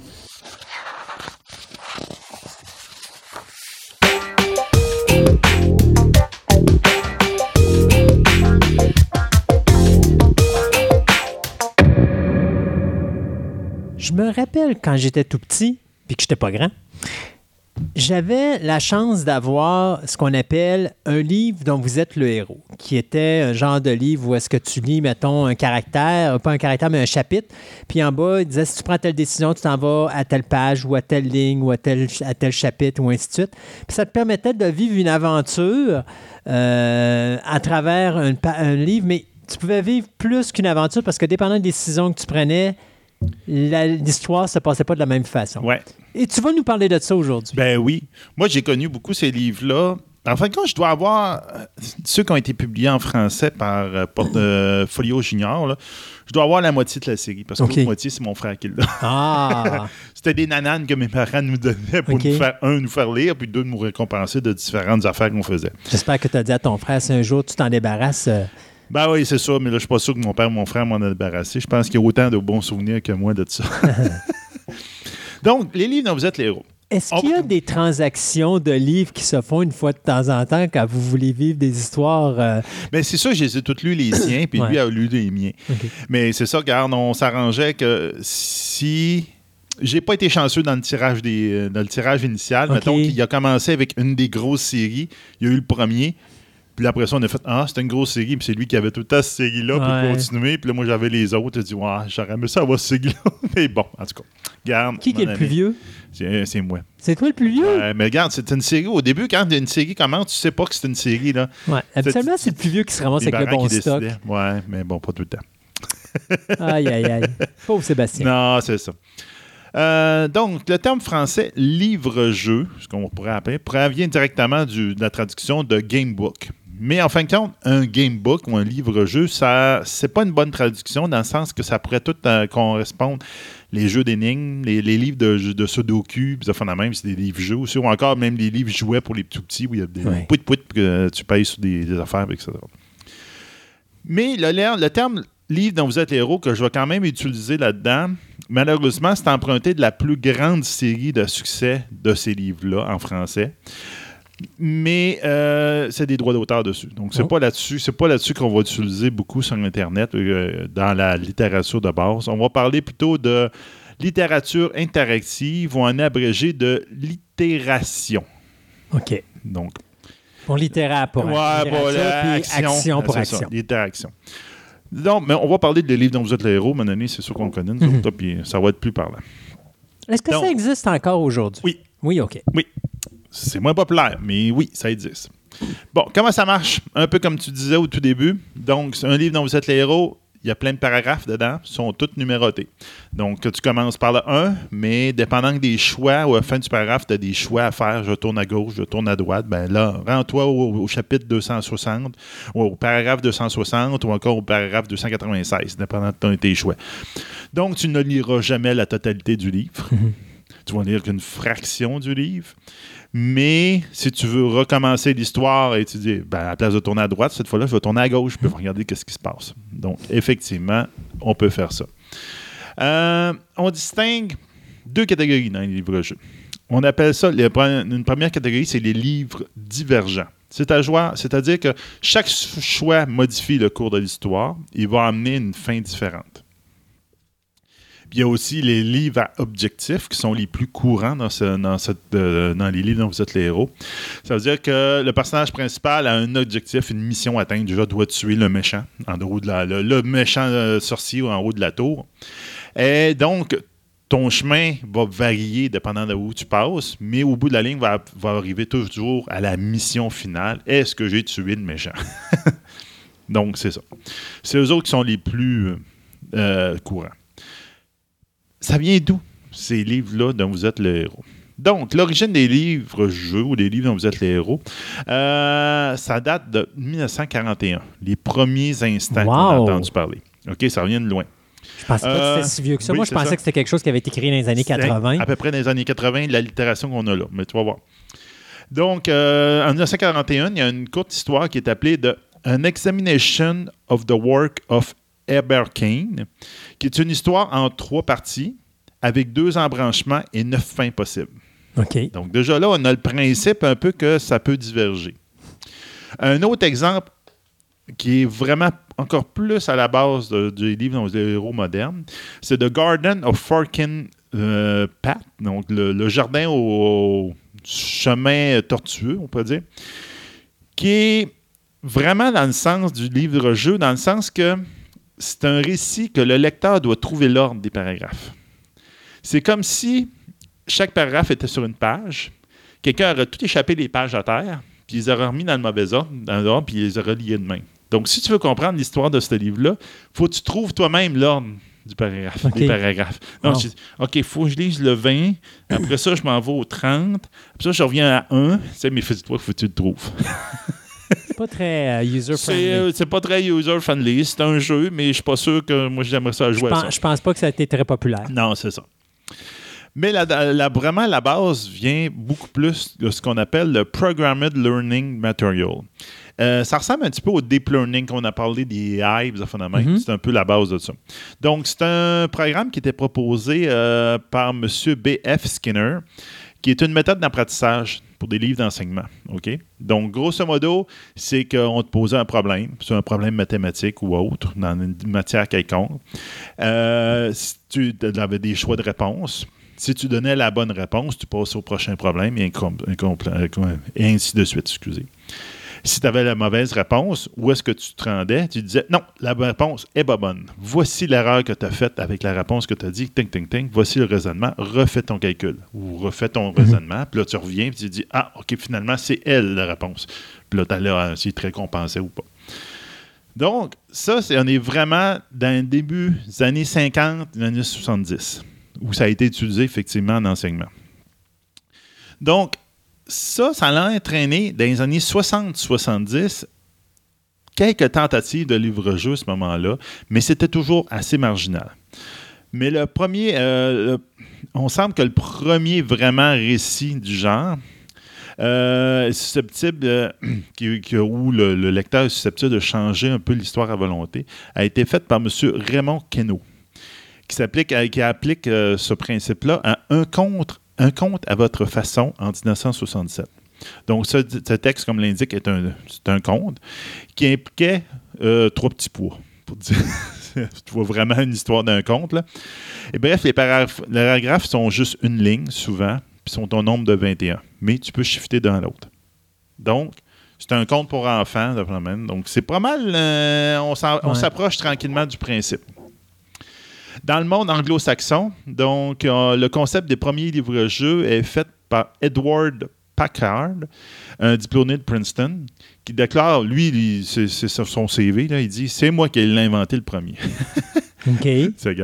À la seconde personne, en cherchant une histoire à raconter ses enfants. Donc, lui, il voulait conter des histoires à ses enfants au lit. Puis là, il a comme trouvé l'idée d'un livre que c'est pas, tu suis pas quelqu'un, tu suis toi.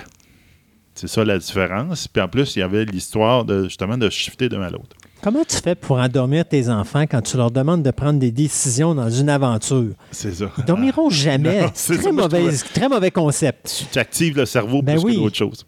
En 1969, euh, il a écrit son premier livre interactif qui s'appelle euh, The Sugar King Island, donc la- l'île au, sou- au, euh, au- au sucre d'orge, on peut dire. Là.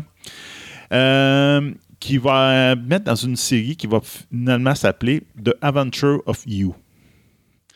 Euh, Donc, les aventures de toi. de toi, c'est ça. De A.R. Montgomery va écrire le second tome qui s'appelait Journey Under the Sea en 1977.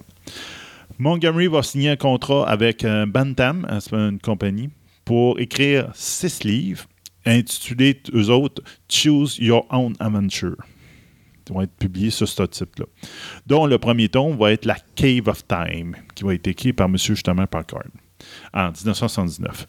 Euh, ce sont les débuts d'une série qui a une très grande longévité, qui va vivre près de 20 ans. Avec son dernier livre, va, va être paru en 1998, avec 184 livres publiés. Wow. On s'entend, on est loin encore des livres dont vous êtes les héros. C'est des livres, là, la moitié, peut-être une centaine de paragraphes au max. C'est vraiment tout petit. C'est fait pour les très jeunes. Au milieu des années so- 1970 et au début des années 80, avec justement le, su- le succès de Choose Your Own Adventure, on commence à reprendre ça dans différents édi- éditeurs, surtout aux États-Unis. Donc, euh, Ken Saint-André euh, suit l'idée avec un- en collaboration avec un monsieur qui s'appelle Steven McAllister. Euh, ils vont décliner un, un jeu qui s'appelle Tunnel and Troll. Ça ressemble un peu à Donjon Dragon, je te dirais, mais très, très, très simplifié. Le chose là-dedans qui était très particulier, c'était en 1976 quand ils l'ont sorti, c'est que tu avais la possibilité de, oui, jouer autour d'une table, un peu comme à la Donjon et Dragon, mais tu pouvais jouer les scénarios aussi en solo, donc tout seul. Donc c'était un- comme une- une- un plus qu'ils avaient rajouté là-dedans. Euh, ils vont inaugurer cette série-là avec un scénario qui ça va, va s'appeler Buffalo Castle par Rick Loomis. Tandis que notre partie, euh, Simon and Chuster, vont lancer une série qui s'appelle Which Way Book en 1982 avec la première histoire qui s'appelle The Castle of No Return. Puis en- finalement, en juin de la même année, l'éditeur de jeux Donc Dungeon and Dragon, va publier quelque chose qui s'appelle Dungeon of Dread, le donjon de l'effroi, qui va être la première, le premier volume d'une série qui s'appelle The Endless Quest. Donc, tout le temps basé sur ce genre- le même genre de faire. Néanmoins, malgré toutes ces, comme ces affaires qui partent un peu partout, le livre-jeu, ou le livre dont vous êtes le héros, commence en 1982 et il est britannique. C'est eux autres qui vont populariser le genre. Avec la parution de ce qu'on appelle le sorcier de la montagne de feu ou encore The Warlock of the Firetop Mountain, qui est le premier livre dont vous êtes la série qu'on va, on va connaître, nous autres, livres dont vous êtes le héros. Il va être écrit par M. Steven Jackson et ainsi que Ian Nevenstone, qui vont être les deux piliers de les livres dont vous êtes les héros. Ça va être les deux grands bons. C'est eux autres qui vont faire tout ce qui vont sortir ou près, ça va être un gros succès. Steven Jackson, as-tu rapport à Steve Jackson qui fait les jeux de société? Non. Non, OK. Mais a Steve Jackson, il y a un Steve Jackson british, Oui. il y a un Steve Jackson I- américain, américain. qui ont fait, ils ont touché au livre dont vous êtes les héros, les deux. Mais il ne faut pas confondre un par rapport à l'autre. Euh, Ben, vont- le Britannique, c'est Steven, puis l'Américain, c'est Steve? Ou les deux portent le Non, nom ils portent exactement le même Ah oui, nom, ok. c'est épouvantable. Euh, ils vont paraître leur livre sur, sur Puffin Book, en anglais, en août. Euh, il marque une nette avancée dans le genre, OK? Outre le fait qu'il est écrit euh, par quatre mains, c'est-à-dire par deux auteurs, c'est un livre-là en particulier, euh, une ampleur inégalée, il y a 400 livres, il y a 400 paragraphes. 400 OK? paragraphes. 400 paragraphes, alors qu'avant, il n'y avait jamais ça.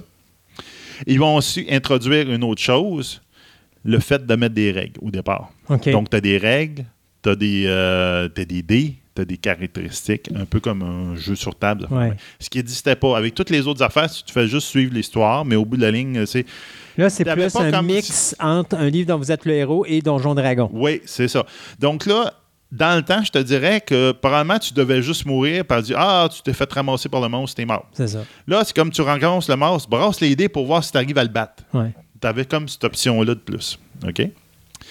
Euh, cependant, le scénario est encore assez conventionnel, puisque euh, c'est quand, même quelque chose qui, ressemble à porte, monstre, trésor. Porte, monstre, trésor.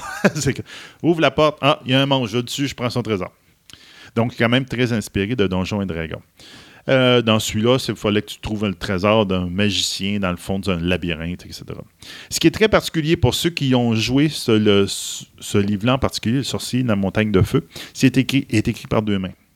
La première partie est écrite par Livingstone et est très directionnelle. C'est-à-dire que euh, tu peux jamais revenir sur tes pas. Tu traverses la porte de gauche, tu ne peux pas revenir pour essayer la porte de droite. Ouais. T'es fait, faut que tu continues. Alors que la deuxième partie est écrite par Steven Jackson, que là, c'est très labyrinthique. Tu peux revenir sur tes pas, donc tu peux te perdre complètement là-dedans. Puis en plus, il y a un système de magie qui a été adapté, là, qui a, été introduit par lui, qui n'était pas dans la première partie, qu'il a fallu qu'il adapte après coup. C'est pour ça que vous verrez que dans le livre, la première partie de la magie est presque pas utilisée ou est très, très, très euh, tassée de côté, puis dans la deuxième partie, elle est très forte. Donc, c'est vraiment là, ils ont réussi à faire exploser le genre et à mettre d'autres choses. Donc, après ce. Tout ça est euh, explosé. À tous les deux mois, c'est simple. Entre 82 et 95, à tous les deux mois, ils vont sortir un, un volume. Ça va donner à peu près 59. Quand même beaucoup moins que 184 de Mhm. l'autre, Ouais. mais c'est plus d'ouvrages. Au départ, c'est souvent une histoire, un livre. Comme là, je prends l'exemple de Johnny Hunt dans mes mains. J'ai encore euh, emmené un de mes livres cette fois-là. Donc, euh, La Cité des, euh, la Des Cité des voleurs. Donc, là, Que j'avais, moi. que tu avais, toi, c'est Ouais. ça. Donc, euh, lui, c'est un livre, une histoire. C'est ce qu'on va finir par connaître en étant, si je me rappelle bien, ça va s'appeler ces livres-là les défis fantastiques. Ils vont mettre finalement une série, parce que comme les tout premiers, il n'y avait pas de série ou quoi que ce Oui, soit. parce que tu as du fantasy, tu as du fantastique, mais tu vas avoir de la science-fiction à un moment donné aussi. Parce que les défis fantastiques, c'est un livre, une histoire. Ouais. C'est souvent, c'est comme ça qu'ils la, la- la mettent là-dedans. Euh, tous ceux qui sont fantastiques vont. Ceux qui connaissent ça, ils sont tous dans le même univers qui s'appelle Titan. Donc, vous allez voir, à un moment donné, que la cité des, de- des voleurs vont faire rapport aux, aux sorties de la montagne de feu, qui vont faire rapport. Tu sais, à un moment donné, tu vas voir les endroits que tu es déjà allé, etc. Mais à partir de là, ça va être la libération. Il va y avoir plein de choses qui vont sortir. Donc, premier- ceux qui ressortent un peu de la masse, il va y avoir une série de quatre volumes qui sont écrits justement par Steve Jackson, qui innove. Parce que là-dedans, est dans la série Sorcellerie. Donc, il y a quatre volumes dans la série Sorcellerie. Comme moi, je l'ai emmené rien que le, Mhm. le dernier. Le dernier qui a 800 paragraphes. C'est assez énorme. Ouais. Puis là, il y a un système de magie à l'intérieur, vraiment avec des sorts, puis il coûte tant, puis etc. Puis en plus, ils ont ils ont enlevé les dés. Toutes les pages sont marquées avec des dés dans le bas. Ouais. Donc, tu prends une page au hasard, tu as tiré tes dés. Tu n'as pas besoin de, de traîner tes dés. Donc, c'est vraiment intéressant. Euh, les sortilèges, etc., il faut vraiment que tu les apprennes. Il faut que tu saches comment ça marche. Puis tu peux les utiliser à certains endroits, puis ça va pouvoir t'aider dans la quest. Qui sont extrêmement durs. Tu pars du premier, tu te rends au quatrième. Quand tu arrives à finir le quatrième avec le même personnage, là, c'est parce que tu as été quand même pas pire. Ben là, j'espère. Oui, t'as été bon. Euh, il va y avoir la série Loup solitaire, justement la fameuse série que je n'ai pas, euh, que mon frère a toutes. Donc, c'est Joe Denver qui a écrit ça. Euh, il s'était d'abord démarqué avec des fantastiques, mais là, il crée un univers complet avec son personnage Loup solitaire, qui en fin de compte est un maître d'art, je te dirais mystique, un peu prêtre, des chevaliers prêtres, on dirait là qui là, il, a- il est parti dans une guerre, etc. Puis ce qui était très intéressant, c'est pas. C'est que d'un livre à l'autre, tu traînais les objets que tu avais trouvés. Et d'un livre à l'autre, tu montais de pouvoir. C'est-à-dire, au début, tu avais comme. Il y avait pas ça, il y a les maîtrises Kai là-dedans. là. Donc, tu avais tant de maîtrises Kai, je pense que c'est trois ou quatre au départ. Puis quand, à chaque livre que tu faisais, puis tu arrivais à l'autre, tu avais le droit d'en prendre une autre. Tu avais le droit d'en prendre une autre, puis d'en prendre une autre. Puis à un moment donné, c'est améliorer ton personnage. Puis tu dis Ah, as-tu l'orbe de telle chose qui fait de la lumière que tu as trouvé dans tel livre? Je dis Oui, je l'ai dans mon équipement. Ben, c'est parfait. Donc, va-t'en tel paragraphe, tu vas pouvoir l'utiliser. Donc, ça faisait une histoire très, très euh, dynamique, très prenante. Puis c'est un univers merveilleux. C'est super bien fait. Tu vas avoir des séries aussi comme Les Quêtes du Graal, le Grail Quest, qui, eux autres, ça va être un. Des chevaliers de la table ronde, mais d'un côté très euh, parodié. Ça ressemble beaucoup à, on pourrait dire, euh, Monty Python and the Ouais. Quest of the Holy Grail, ou encore euh, Camelot aussi, qui peut être un peu euh, basé là-dessus. Où tu vas jouer, ça c'est étonnant, tu joues quelqu'un de notre époque que Merlin, dans le livre, dit qu'il l'amène dans son époque pour l'aider parce que les chevaliers, c'est des incompétents. Donc, non, mais c'était quelqu'un de, de ton Ouais. époque. Donc, tu as tout plein d'anachronismes que toi-même, tu vas lâcher des affaires dans le livre. Tu dis non, ça se peut pas, le chevalier ne comprend pas cette analogie-là. là, c'est- mais c'est très intéressant. Ou qu'encore la, la série de Lou Ardent, ou Demon Spawn, qui était euh, une tentative d'écrire un livre-jeu beaucoup plus adulte, quasiment à la Conan, avec de l'érotisme, etc., qui ressemblait, qui s'inspirait effectivement de Conan ou encore du cycle de Elric dans les euh, Donjons Dragons. Donc, euh, ça, il y a plusieurs euh, décès de même. Euh, bien que la majorité, effectivement, je parle toutes des affaires de même, c'est presque tout du fantastique. Ouais. Comme tu disais tantôt, il y a eu d'autres essais. Donc, il y a eu des essais historiques, comme là-dessus, j'ai la série Histoire. Donc là, c'est la, la Révolution française avec la guillotine, à l'ombre de la guillotine. Ou encore des essais chroniques crétoises, donc euh, avec le Minotaure, etc. Ouais. Donc là, c'est toutes des idées, des idées qu'on va. Puis il y avait science-fiction, parce que moi, j'en ai eu de la Science-fiction. Il y en avait quelques-uns de science-fiction. Il était rare, mais il y en avait quelques-uns. Il va y en avoir toute une série sur euh, une histoire avec un ninja qui s'appelle euh, La Voix du Tigre. Il va y avoir des Sherlock Holmes. Il va y avoir deux volumes avec Sherlock Holmes, si je me rappelle bien. Donc, la plupart des livres dont vous êtes les héros apparaissent euh, sous le titre Livre dont vous êtes les héros dans Gallimard ou Folio Junior. Euh, sont des traductions tout le temps, presque tout le temps d'ouvrages anglais. Quelques auteurs français s'essayent néanmoins dans le genre. Ils vont sortir que quelque chose, donc des défis, sortilèges, puis mé- métamorphoses qui sont publiés dans Gallimard sous le titre dont vous êtes le livre dont vous êtes les héros. Donc, on verra bien. Puis ce qui est le fun, c'est qu'il y a des illustrations à travers le volume. Oui. Fait que moi, je m'amusais à les colorier. Mais moi, je me suis. Mais quand je jouais à Donjon Dragon, je me rappelle que j'ai photocopié souvent des images là-dedans pour illustrer des créatures, des phénomènes. J'aime bien ça. Donc, euh, à partir des années 90, ça commence déjà. à- ça a été une, une grande épopée de 10 ans, 12 ans, je te dirais. À partir des années 90, ça commence déjà à point, point, point, point, Ouais, à à décliner. descendre. Les livres de jeux se vendent de moins en moins bien et de nombreuses séries historiques s'arrêtent. Les défis fantastiques connaissent cependant un sursis avec le numéro 50, qui est le retour du montagne, à la montagne de feu écrit par Ian Livingstone. Donc, il retourne à son premier volume qui avait fait le succès de la série en 80. Il l'a publié en 92, cette suite-là. Ça va donner un regain d'énergie un peu. Puis, mais neuf volumes plus tard, en 95, ça va s'arrêter là. La série Loup solitaire va s'achever en 1998 avec 28 volumes à cette série. Donc, c'est une série avec le même personnage, avec la série de l'Empereur. Euh, malgré le fait que Joe Denver, qui avait fait la série, avait encore quatre volumes à, pr- à- à publier À pour finir la série. Du côté français, ben, les livres-jeux vont s'arrêter beaucoup plus tôt avec Hachette qui va arrêter en 87-88.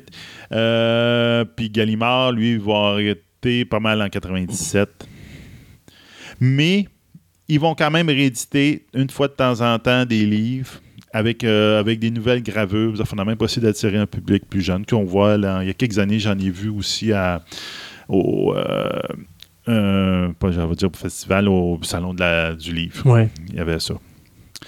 Euh, ça n'a jamais été jamais à 100% euh, oublié. En les années 2000, ça a revenu un petit peu. Mais ça n'a jamais été comme avant parce Mais que simplement, les jeunes ne lisent plus. Mais il n'y a pas juste ça. Tu as Donjon Dragon, tu as World of Les jeux Warcraft. vidéo. jeux vidéo. C'est ça, les Puis, jeux mais vidéo. même encore dans les role-playing games, c'est maintenant, tu sais, c'est pas comme lire un livre. Ça, c'est le fun pour faire un role-playing game quand tu es tout seul. Quand, quand tu personne d'autre avec qui t'amuser, c'est génial. Mais là, sinon, si tu veux être en groupe, ben là, tu peux pas jouer avec ça parce que là, tu sais, ton livre est remplacé par ton Dungeon Master. Ouais. Fait que finalement, parce qu'en réalité, le livre, c'est ça, c'est ton Dungeon Master. Oui. Toi, tu fais juste le suivre, puis lui, il dirige. Euh, je voyais si tu avais comme un Oui, avion. euh, ça, ouais. on va t'en parler. C'est, Ok. ben, on peut en parler tout de suite euh, avant de tomber dans Parce que c'est spécial, ça. Ça, c'est spécial. Ça, ils ont été très rares. C'est les jeux dont vous êtes les héros et non pas le livre dont vous êtes les héros. Donc, euh, aventure partagée, le duel. Moi, c'est le. Vous êtes l'As des As. Donc, c'est une histoire avec deux Première Guerre mondiale avec des avions. Euh, Il y en avait un qui est dragon, il y en avait un qui est un western, puis il y en avait un autre, je ne me rappelle pas. Donc, c'est deux petits livres. Donc, un qui est l'allemand et l'autre qui est l'allié. Et euh, dépendant du paragraphe où ce que tu es, qui représente une page, tu as une vision de ton cockpit d'avion et ce que où l'ennemi est. Puis là, tu peux essayer de tirer sur l'ennemi. fondamentalement. Donc, toi, je veux dire, ah, moi, je fais telle manœuvre. Il y a plein de manœuvres que tu peux faire. Je fais telle manœuvre, donc ça donne tel numéro. On s'échange les numéros, puis là, on voit où est-ce qu'on est rendu. Puis là, dépendant, ben, il y a une place, mon ennemi me tire dessus. OK. Puis là, tu pouvais même aller plus loin. Tu pouvais avoir, dépendant, les- il y a même des places historiques, dépendant des avions. Tu peux dire, j'utilise tel genre d'avion, etc. Parce que là, lui, historiquement, c'est lui que je veux utiliser. Ouais. Puis là, tu as des capacités différentes. Wow. Il tourne moins bien. C'est vraiment bien. C'est extrêmement rare. Je te dirais, j'en ai pas vu beaucoup. J'en ai entendu parler beaucoup, mais je n'avais tom- tombé sur un. J'avais, euh, je- dans le temps, je l'avais acheté. Puis, euh, mais c'est très particulier. Ça, tu peux jouer donc à deux. C'est quelque chose que les gens peuvent trouver encore. Ça doit être difficile. c'est très difficile. C'est justement, ils sont devenus de plus en plus rares. Puis, vous direz, euh, je pourrais vous donner sur, euh, avec le lien avec la chronique, euh, un site Facebook où il y a du monde qui échange les livres. Il dit Ah, j'en ai trouvé telle place à quelque chose. Voici les doubles que j'ai. J'aimerais ça les échanger avec d'autres personnes. J'aimerais ça. Parce que si tu t'en vas sur eBay, c'est complètement débile. Les prix qu'ils me demandent, c'est c'est abominable. Ouais. Ça n'a aucun bon sens. Surtout que, par exemple, en 1999, M. Joe Denver, celui qui a fait Loup solitaire, lui a décidé que, garde, ils, ont, refusé de faire, de finir ma série avec les quatre volumes. Donc, euh, il a donné l'autorisation aux fans de publier en ligne les livres de sa série emblématique Loup solitaire et Astrodor, qui est comme une série de magiciens qui se passe dans le même univers. Puis tous les produits dérivés, et- etc., etc. Donc, c'est pour ça, je te dirais que les, les romans, entre autres, euh, il, il a fini par les finir là-dedans. OK. Donc, euh, ça a même donné euh, suite à un projet qui s'appelle le projet Eon. Donc, quatre ans plus tard, après la diffusion, ça, il a libéralisé ses droits. En 2003, ils ont sorti, par Mongoose Publishing, ont lancé un jeu de rôle qui s'appelle The Lone Wolf, qui était le nom de loup solitaire en anglais. Euh, vers le 2006, ils ont même, Mongoose a même décidé de rééditer quelques-uns des livres de Loup solitaire, dont le premier volume, par exemple, qui a 200 paragraphes de plus écrits par l'auteur original. Donc, ils ont bonifié pour essayer de leur donner une deuxième vie. Donc, euh, il y a eu plein de choses là, là-dedans. Là, je dirais, euh, quand ils ont, en 2003, la série phare Défi Fantastique a essayé, d'en- ils ont essayé de le remettre un peu en édition. Ça, je pense qu'on a vu dans les dernières années par, monsieur, euh, par Wizard Bo- Book, une série jeunesse de Econ Book. Euh, puis en ont profité pour publier trois titres inédits. Donc, euh, Eyes of the Dragon, Diane Livingstone, justement, The Blood Bone, euh, Les Pirates de l'au-delà, et The Hall of the Werewolf, qui était fait par Jonathan Green. Donc, un peu horreur, ça fait la même, qui est quand même intéressant. On s'entend que ça a marché plus ou moins, ça fait la même, comme on disait tantôt. C'est, il s'essaye, mais euh, ça marche plus ou moins. Ouais, ben là, maintenant que c'est plus. On n'est plus à ça. C'est ça. Là, mais là, on se dirait que ça se libéralise. Parce que là, on- je pourrais parler, il y a des BD dont vous êtes les héros qui ont sorti après coup, ça fait la même. Oui. Mais euh, maintenant, c'est surtout l'utilisation du support mobile, smart- euh, les téléphones ou encore les tablettes, que les éditeurs Tin Man Game qui permet l'apparition de nouveaux titres euh, sans contrainte de lien de En fin de compte, il, il prend les titres a de livres dont vous êtes les héros qui a plus de droits dessus, de faire la main, puis il arrive à les sortir sur le sur tablette. Donc, en fin de compte, à la place de de, de tourner une page de fond de main, mais c'est lui qui l'application se charge des dés, puis etc. Ah, puis wow. donc, c'est quand même intéressant. Ils ont fait un- Donc, entre autres, euh, si vous pouvez regarder sur Internet, euh, justement, Loup solitaire, c'est disponible sur, euh, sur tablette, c'est quand même bien. Mais il y a certains jeux qui sont, sont même allés un petit peu plus loin, qui s'appellent Via Fabula, que eux autres, euh, ils servent à la géolocalisation, donc ils savent où est-ce que tu es, dans quelle ville, donc ils font l'histoire se passe dans ta ville.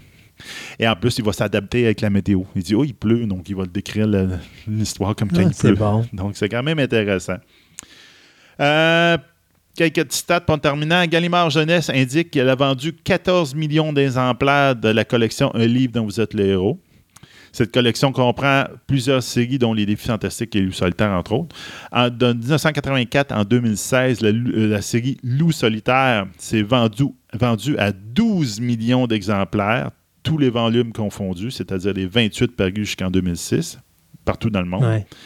Et de 82 à 94, la série Défis Fantastiques ont vendu 14 millions d'exemplaires, tous les albums dont fondus qui sont au nombre de 56 partout dans le monde. Donc, c'est assez impressionnant. Euh, vous, euh, on peut diriger vers un podcast aussi. Si vous tapez sur Internet podcast dont vous êtes le héros, vous allez trouver sur un podcast qui critique les livres, Ah, qui wow. vit les livres en, quasiment en direct, qui compte l'histoire, de la même. C'est vraiment intéressant. Puis, ça va très bien avec une de nos chroniques passées dans euh, une de nos derniers épisodes. Ben, il y, a, il y a quelques temps.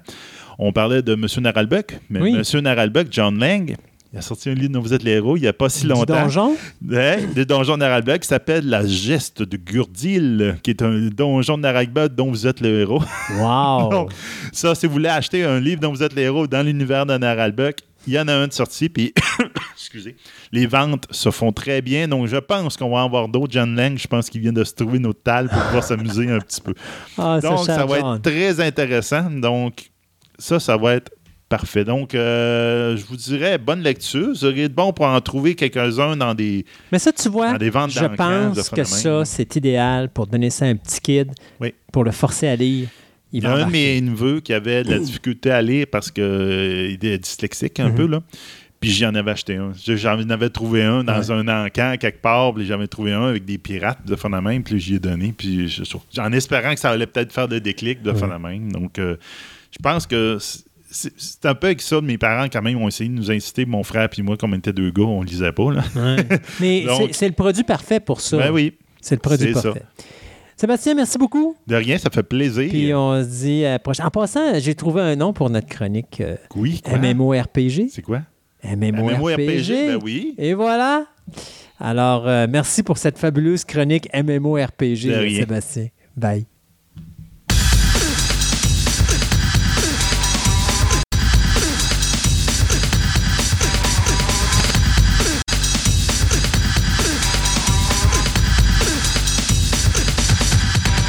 Ce segment de nouvelles vous est présenté par TPM Hobby et Collection.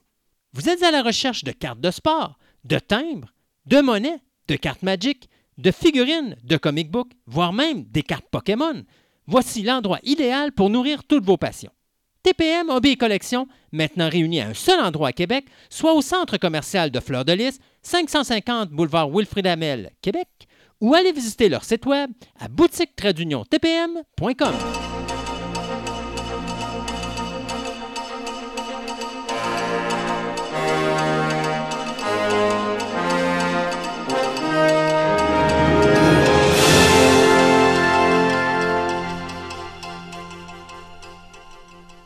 Avant qu'on commence ce deuxième segment de nouvelles, euh, Sébastien, tu as été voir sur le web concernant l'histoire de Robert Ah. Langton. là. Mais je me rappelais de l'avoir lu, puis là, j'ai dit, Hmm, me semble que ça se passe. Ça, ça se passe après Da Vinci Ouais. Code, immédiatement après. L'histoire, mais ça ne veut pas dire Non. que techniquement, ils n'ont pas gardé le fond de l'histoire, mais qu'ils n'ont pas juste tout simplement changé ça pour ramener avec le jeune euh, Ben, Robert Peut-être, Langton. là, c'est ça. Donc, c'est une verra. histoire avec les francs-maçons qui se passait à Washington, ici. Donc, là, on verra bien. Parce ce que, de toute façon, tu sais, je trouve ça bizarre qu'on achète des droits si on n'est pas pour s'en servir pour une série télé. Parce que sinon, tu as juste acheté le nom de Robert Langton, puis ça finit là. Mais en fait. Euh, on va commencer le deuxième segment des nouvelles avec un décès. Euh, oui, en fin de compte, c'est l'acteur britannique Paul Darrow. Paul Darrow, il, jouait le rôle de. Il est très, très connu pour ça, de Kern Evan, donc le, second in command dans la série Blake Seven. Donc, euh, Blake Seven, ben, c'est une série, c'est une série culte, là, je te dirais vraiment là, qu'il y a beaucoup de séries maintenant qui se basent là-dessus, même euh, sans être euh, totalement inspiré, euh, Babylon 5, euh, la GMS a toujours dit que ça a été une grosse inspiration pour lui. C'est, il y a beaucoup de monde qui ont commencé par là. là. Il est mort à l'âge de 70 78 ans euh, d'une courte maladie, donc peut-être une crise de cœur ou je sais pas, quelque chose de ce style-là. Crise de cœur, c'est pas une maladie. Ouais, c'est pas une maladie, je sais pas, mais courte maladie, je sais pas. À moins qu'il y ait eu un Mais- cancer fulgurant, là, mais c'est pas peut dit. arriver, mais... C'est pas dit. Donc, euh, oui, il était très, très connu pour ce rôle-là en particulier, mais euh, il avait joué dans plus, de 200 euh, séries télévision, donc les Doctor Who, les Saints, etc., en, Angleterre. Donc, c'est une perte pour le, le monde de la science-fiction culte, mettons. Ben, écoute, on a parlé de Barbie. On a parlé de Masters of the Universe. Ouais. On a parlé de Hot Wheels. Mhm. On a parlé des nombreuses adaptations de, ciné- de films basés sur des licences de jouets qui ont été faites soit par Hasbro ou Lego. Mais c'est pas fini. Parce que Mattel. Monopoly. Euh, ouais, ben Monopoly, il ils va ont sortir bientôt. je qui est en train. Clou, qu'on est en train de faire également. Mais là, on parle de jouets. fait, On parle mais pas oui. de jeux de société. On parle de jouets. Et là, ben, euh, Mattel vient d'annoncer une nouvelle production parce qu'on vient de s'associer avec euh, Bloomhouse Production. euh, qui est une maison de production qui est faite par Jason Bloom, qui, se qui se spécialise dans le fantastique et l'épouvante. Hein, pensez à Swamp Thing récemment. Et donc, à ce moment-là, Il ouais, ne faut pas ça. penser à Swamp Thing. Non, il ne faut pas passer à Swamp Thing. OK. Bon. Et là, euh, euh, du côté de Mattel, on a décidé de prendre euh, le fameux jouet qui s'appelle The Magic 8 Ball. Qu'est-ce que le Magic 8 Ball? C'était une, bulle- une boule de billard sur laquelle il y a un numéro 8. Ouais. Vous la secouez. À l'intérieur de la boule, il y a une espèce de euh, structure dans laquelle il y a 20 côtés.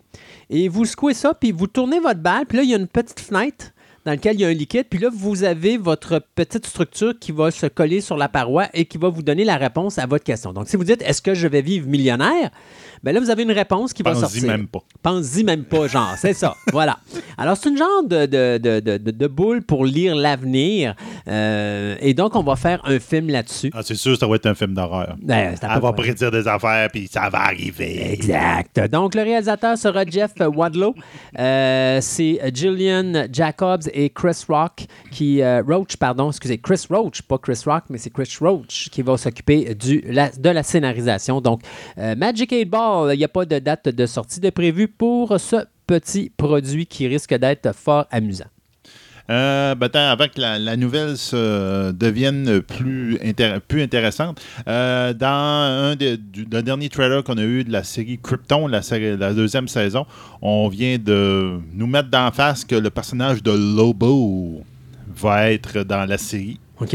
Donc, Lobo qui a été introduit en 1980, qui a été réapparu après ça en 1990 dans les bandes dessinées, était à la base comme une parodie d'un personnage, mais ça a tellement, il a tellement pogné qu'ils l'ont gardé, puis euh, le personnage n'est pas disparu dans les bandes dessinées.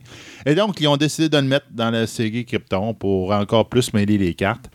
Donc, euh, on se doute qu'il va y avoir encore des, euh, des voyages dans le temps, de pour essayer de sauver la planète de Superman d'avant qu'elle saute. Il faut la sauver avant qu'elle saute. Tout hein? mais bon. oubliez ça, elle, saute- elle va sauter pareil. Elle va sauter pareil. Mais là, en ce moment, là, à la fin de la, la première saison, la, la timeline de Superman avait été quasiment euh, réécrite. Où là, maintenant, c'était plus Superman qui n'était pas fait, euh, qui était pas Kal, mais euh, il était vraiment euh, de la House of General Zod. Donc, Oui, ok. là, son symbole avait changé. Puis tout. Oh. Donc, là, là, regarde.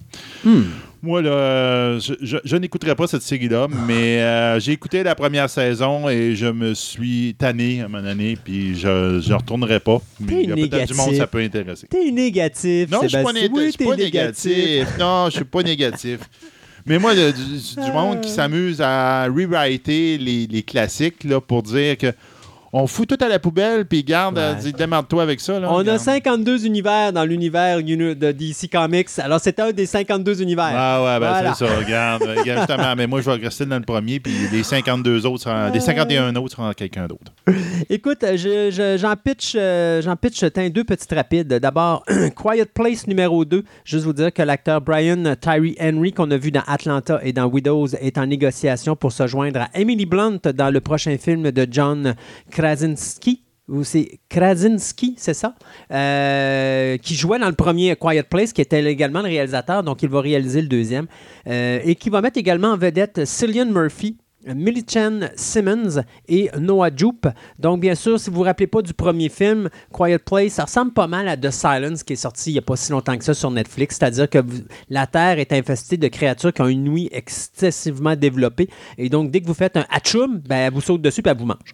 Bon. Fait que là, ben, c'est une famille qui doit. Euh, J'essaie de justement- trouver le remède pour le flux, pour pas arrêter de choumer. Ouais, non, c'est ça. Non. Mais euh, il essaye justement. Mais écoute, t'as-tu vu The Quiet Place? Non, je l'ai pas vu. Ça vaut vraiment la peine. Non, moi, j'avais vu euh, celui que, ben, c'était dans la même veine, là. Il fallait pas que tu regardes, là. Ouais. Euh, Blind Box. Blind Box. Ou- Euh, non, Bird- excuse. Bird Box. Bird Box. Bird Box, que j'ai quand même aimé, Ouais. j'ai apprécié. Mais j'avais vu lui, mais j'ai pas, je suis pas allé. Ouais. pas allé- Euh, mais c'est ça, c'est que euh, t- au début du film, ils perdent un enfant parce que justement, l'enfant euh, s'amuse avec un jouet, je pense, puis euh, il se fait ramasser par une créature.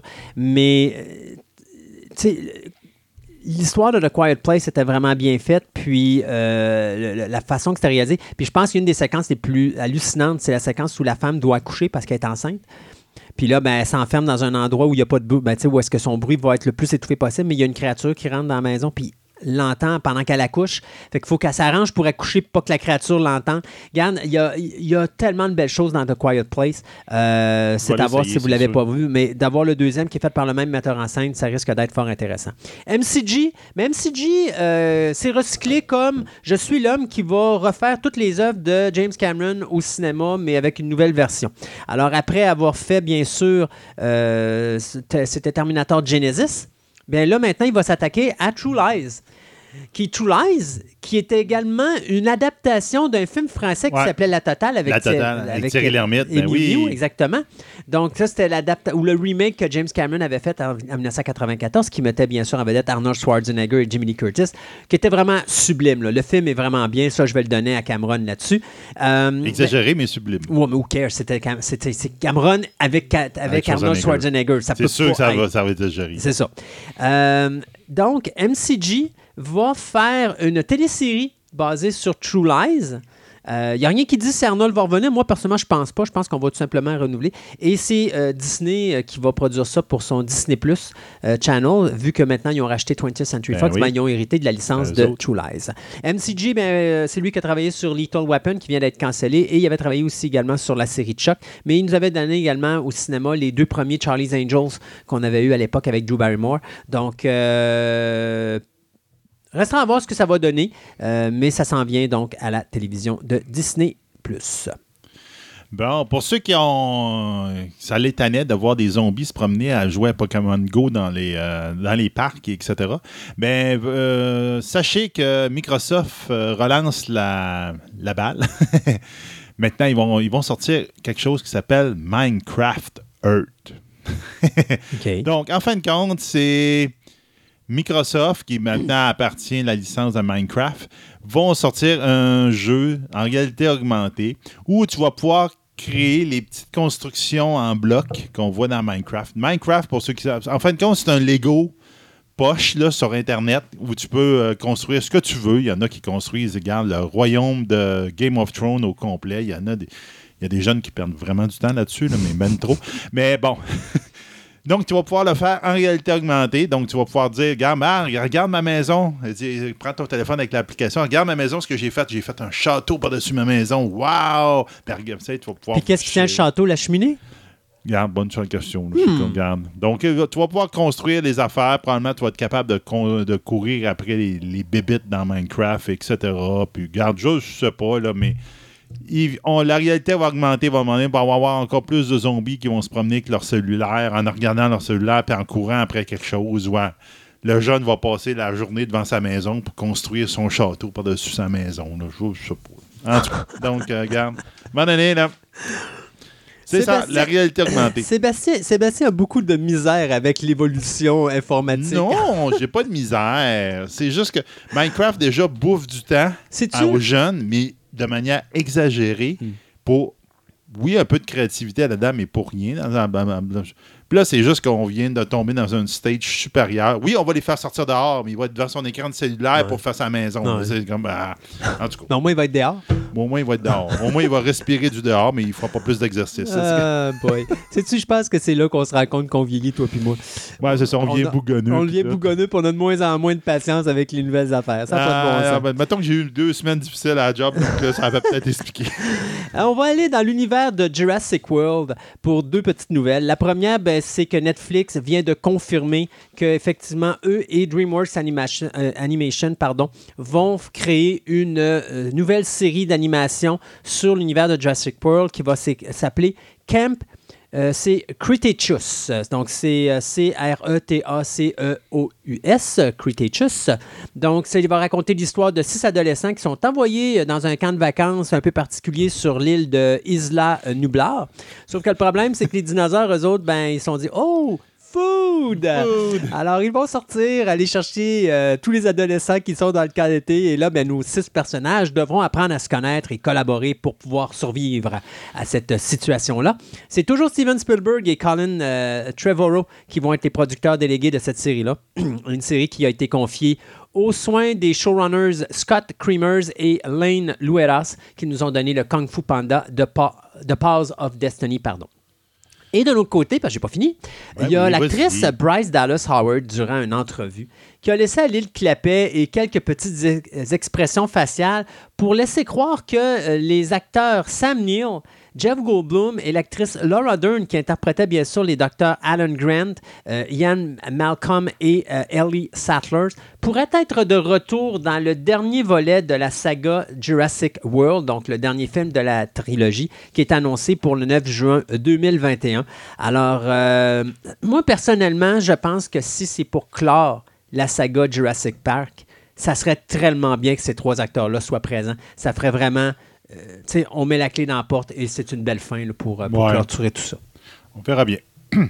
Euh, une mini-mini nouvelle, puis après ça, j'en ai une. euh, ah, en tout cas. OK, mini-mini nouvelle, puis des spéculations. des OK. spécula- Ah, pas à toi, tes maudits rumeurs. Non, non, c'est pas une rumeur, mais c'est tout cas. Donc, euh, le premier prochain film des Mignons Oui. est confirmé. Oh. Et on n'a pas de date, on n'a rien pour le moment, mais on a le titre. C'est Minions, The Rise of Gru. Donc, on va avoir carrément la suite carrément du, du dernier film, ben, du, du pro- du premier film des Mignons tout seul, Ouais. où à la toute fin, on voyait Gru enfant qui trouvait les Mignons. là. Donc, en fin de compte, là, on va voir euh, Gru devenir euh, le Gru qu'on connaît, mais plutôt le Gru qu'on n'a pas pas, on connu On a vraiment. connu au début du premier film Ouais. Me. C'est exactement. Donc, on verra bien.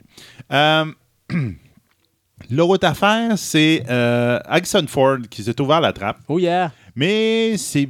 Regarde, vous en ferez ce que vous voudrez. C'est juste, c'est drôle, là, comment il a dit ça. là. Donc, euh, dans le Today Show, Harrison Ford était là en entrevue, puis il, il s'est fait poser la question Qui c'est que tu verrais à ta place pour remplacer Indiana Jones? Nobody. Nobody is going to be Indiana Jones. Do you get it? Donc, en fin de compte, I am Indiana Jones. Why I am gone is gone. It is easy. Puis, donc, ça, première chose, dis, garde, Indiana Jones, attendez-vous pas qu'il y a quelqu'un d'autre qui va jouer Indiana Jones, ça a bien l'air qu'il n'y en aura pas d'autres. En tout cas, Ouais, c'est ça qu'ils vont lui. le refaire à un moment donné. ils vont avoir un bad donné, mais ils vont attendre qu'il soit mort, là, ça, je pense. Puis, l'autre affaire qu'il a dit, This is a hell of the way to tell Chris Pine this. Sorry, man. OK. Et on se rappelle que Harrison Ford a beaucoup, mais beaucoup de difficultés de se rappeler des noms de ses, des- des- ses, co- ses camarades oui. avec qui il joue ou du, du monde d'Hollywood. Et donc, il se rappelle du nom de Chris Pine, Uh-huh. puis qu'il le mette carrément en, dans la volée, dans ce, ce contexte-là. Ça allait supposer que les studios avaient beaucoup d'idées de prendre Chris Pine Ouais. et de le prendre pour Indiana Jones. Et j'avoue que ça serait, euh, ça serait une Ça bonne serait idée. Parfait Ouais. comme casting. Ouais. Mais en tout cas, lui, il a dit Regarde, mon gars, là, j'ai mon mot à dire pour savoir qui c'est qui a joué comme Indiana Jones, puis ça va être moi, puis quand je vais mourir, il va mourir. Là, du garde, Ouais. oublie ça. Donc, faites déjà ce que vous voulez, mais bon, regarde, c'était drôle- juste drôle d'entendre euh, euh, Harrison. Ford sortir ça. Est-ce que vous êtes des amateurs ou est-ce que vous faites partie de ce qu'on appelle le Potter Mania? Moyen. Moyen, mais toi, de toute façon, t'es.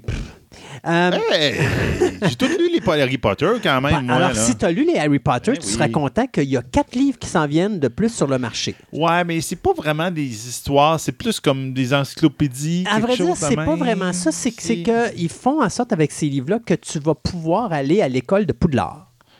Et donc, dans les livres, tu vas apprendre plusieurs choses comme si tu étais un étudiant de l'école de magie. Donc, ça ne sera pas écrit par J.K. Rowling, mais c'est elle qui vient d'annoncer qu'il y aura quatre e-books qui vont sortir sur le web, donc des livres numériques. Et euh, les quatre thèmes sont les suivants. Donc, l'histoire de ces quatre e-books-là va s'appeler A Journey Through. Donc, ça sera une pas long, ils vont, travers. imprimer, ils vont les imprimer. Ouais, D'après moi, il va y avoir Ah, une grosse demande. Ah oui. Donc, c'est une journée euh, à travers. Et donc, les thèmes, il y en a quatre. Le premier va s'appeler Charms and Defenses Against the Black Art, qui devrait être disponible sur Internet à partir du 27 juin prochain. Il y a Potions and Herbology, qui va être également disponible le 27 juin. On a Divination et Astronomy qui va être disp- disponible pardon, le 25 de juillet. Et finalement, Care of Magical Creatures qui lui va être disponible à partir du 22 août prochain. Donc la série de e-books va comporter des croquis, des dessins, des notes et des pages de manuscrits afin de rendre l'expérience la plus euh, immersible possible. Mais déjà là, on dit OK, c'est des e-books sur Internet, ça risque d'être compliqué de voir tout ça, mais Ben bon, oui. restera à voir comment que ça va sortir. Mais comme tu dis, il y a de fortes chances que si c'est extrêmement populaire, ça soit Ah, distribué ils vont sur faire le une édition papier, c'est sûr. Donc, il y a de l'argent à faire là-dedans. Au moment où on se parle, je n'ai pas le nom des écrivains parce que ça n'a pas été, délé- ça a pas été dit pardon, dans la nouvelle. Et je n'ai même pas l'endroit où est-ce qu'on peut downloader ces, euh, ces nouvelles-là. Mais dès qu'on va avoir ça, euh, on va soit vous le dire ici en ondes ou encore, parce que le 27 de juin, ça s'en vient vite, là, ou encore on pourra euh, tout simplement vous faire un lien euh, sur la page Twitter. Ouais, euh, oui, c'est ça. et puis, euh, à ce moment-là, vous pourrez aller voir ça. Mais ça risque d'être des choses le fun, surtout si vous rêvez d'aller à Poudlard étudier la magie. Bien. Regarde, là, là, tu peux me dire, moi puis mes maudites rumeurs. Toi, pis tes maudites rumeurs. Bon, mais c'est parce que la dernière fois, on avait parlé de moi puis mes maudites rumeurs. On avait parlé de Robert Pattinson, donc Monsieur Twilight, Ah. qui voulait mettre à la place de Batman. En tout cas, les grosses rumeurs étaient là. Ben, c'était pas des rumeurs, là. C'était Ben là, c'est ça. c'était C'est ça l'affaire. C'est confirmé que Warner Bros. a vraiment dans sa mire Robert Pattinson, donc monsieur qui jouait euh, le vampire dans Twilight. Là, c'est juste une question qu'ils ont en négociation en fait. qu'en fin de compte, ils veulent savoir combien tu veux pour jouer Batman. Oh, je regarde. Mais tu sais, ils, ont- ils ont donné un autre nom, à un moment donné, un petit jeune, un no-name, qui ont sorti. Puis j'ai regardé la photo, puis je me dis, ça, ça aurait été Bruce Wayne. Puis- mais c'est juste pourquoi? Parce que c'est un no-name. Ça aurait été tellement parfait pour le DC Universe. Parce Ben que oui. là, au moins, vous avez un petit jeune qui peut faire ça pendant longtemps. Alors que là, euh, Pattinson, moi, j'en ai rien à cirer de ce gars-là. De toute façon, moi, Edward, dans le rôle de Bruce Wayne, ça m'intéresse juste Mais pas. non, c'est ça, là. Ah. Il il y a de l'air trop moumoune pour faire Bruce Non, Wayne. non, regarde, il- non, ça marche pas. Le casting, il fonctionne pas. Puis, oh, regarde, sais pas. ça continue avec Warner Bros. qui font n'importe quoi. Mais Warner. Brothers, je te dirais, ces temps-ci, je suis un petit peu inquiet de la direction qu'il prend. Tu sais, je regarde, euh, on parlait tantôt de, King, euh, de Godzilla en, en début d'émission. Euh, je sais pas pourquoi j'arrête pas de parler de King Kong, là. mais on parlait de Godzilla. Euh, Queen quand, oui, de King Kong. Euh, quand ils ont sorti le premier Godzilla en 2014, ils ont pris euh, Edward Garth. Puis Edward Garth, ce qu'il avait fait, c'était Monsters. Ce qui était un petit budget. Ils ont donné un gros budget de 200 millions. Ça l'a marché. Good. Mais c'était quand même un gars qui avait jamais fait de gros budget. Ils ont fait ça avec Dougherty, qui a fait Trick or Treat, puis qui a fait Krampus. Ils ont donné Godzilla King of the Monsters. Et je vous dirais, le gros défaut de Godzilla King of the Monsters, c'est le manque d'expérience de Dougherty avec un gros budget. Tu vois qu'il est dépassé par les événements, il a de la misère à contrôler son, gros budget, il n'est pas à l'aise avec ça. Il est plus à l'aise avec un petit budget qu'avec un gros budget. Le prochain, qui est Kong versus ben, Godzilla versus Kong, est fait par un no-name.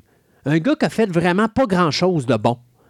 Puis, tu sais, je me dis, pourquoi Warner prend des grosses licences comme ça puis qui donne ça à des réalisateurs qui n'ont pas beaucoup d'expérience avec des gros budgets au lieu de donner ça à des, des réalisateurs d'expérience qui savent qu'est-ce qu'ils font? Et c'est la même affaire avec l'univers de DC présentement. L'univers de DC, là, je pense que la grosse problématique qu'ils ont, c'est qu'ils donnent ça à des gens, mais c'est pas les bonnes personnes pour faire ça.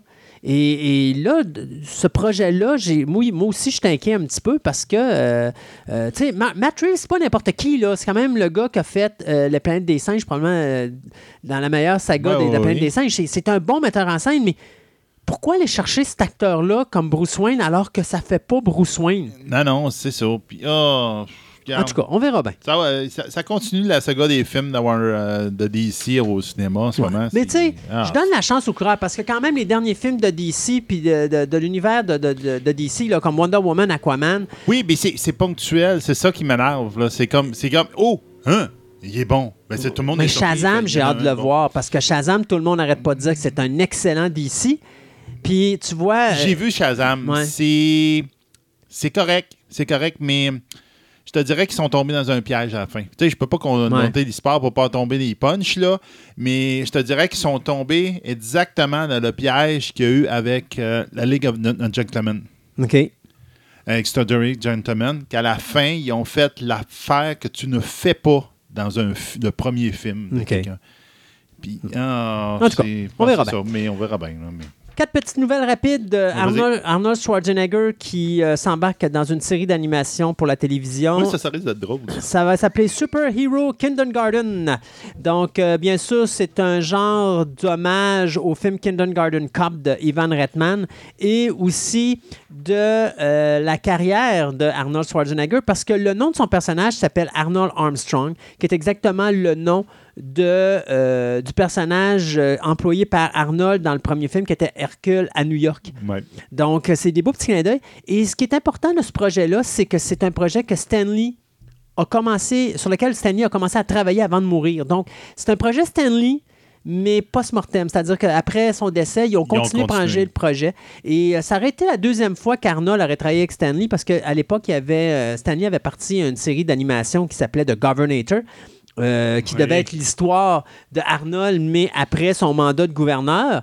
Euh, sauf que malheureusement, le projet n'avait pas été pris, puis ça avait été euh, abandonné. Donc, il n'y avait pas eu la chance de travailler les deux ensemble. Ça aurait, été, pu- ça aurait pu être une première pour Arnold, mais bon, finalement, Arnold va pouvoir embarquer sur un projet associé avec le nom de Stanley. Le réalisateur Mark Webb, qui nous avait donné The Amazing Spider-Man 1 et 2, bien, va se retrouver à la réalisation du prochain live-action film de Disney basé sur leur dessin animé. On parle ici de l'adaptation du comic Snow White and the Seven Dwarfs qui a été fait en 1937, le premier long métrage d'animation de Walt Disney.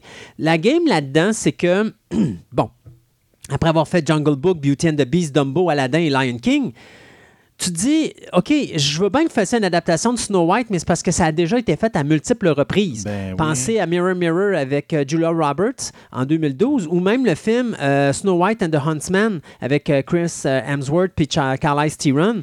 Donc, j'ai hâte de voir. brûlé, là, ouais, j'ai hâte de voir comment qu'on va adapter ça. C'est sûr et certain que ça va être la première fois qu'on va prendre un gros budget à la Disney pour faire Snow White.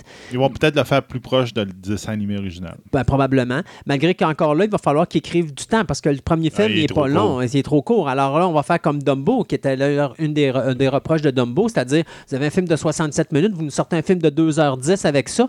Donc, il y a eu l'inventa- l'inventa- ben, l'invention d'histoire qui n'a pas nécessairement plu à tout le monde. Donc, restera à voir. En passant, parlant de Disney, je sais pas si tu es conscient, mais présentement, Disney s'en va pour faire quelque chose qui n'a jamais été vu au niveau du box-office nord-américain. hein.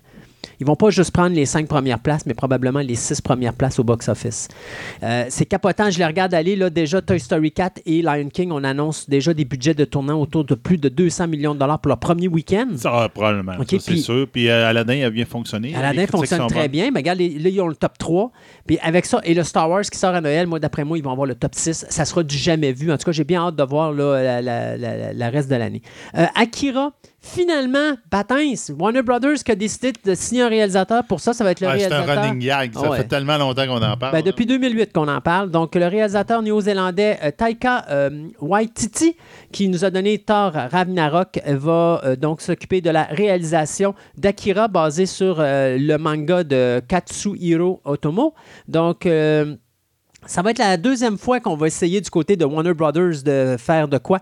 La première fois, ben, c'était, si je me trompe pas, ça mettait en vedette euh, Keanu Reeves euh, dans, le rôle titre. Euh, le film va être coproduit par Leonardo DiCaprio via sa société de production Happy Way. Et finalement, pour terminer, euh, Adam Sandler qui va être chez Netflix pour une nouvelle comédie surnaturelle qui va s'appeler Hobby Halloween, qui va être réalisée bien sûr par sa maison de production Happy Madison Label. Donc c'est Steven Brill qui nous a donné Little Nicky et Mr. Deed qui va s'occuper de la réalisation du film. Et c'est Adam Sandler avec Tim Hurley qui nous avait donné The Wither Singer qui vont s'occuper de euh, la scénarisation. L'histoire qui va euh, suivre un homme qui se retrouve à la, dans la ville de Salem durant la nuit de l'Halloween, euh, qui doit résoudre une enquête policière surnaturelle. Donc, euh, restera à voir, le tournage devrait commencer en juillet à Boston.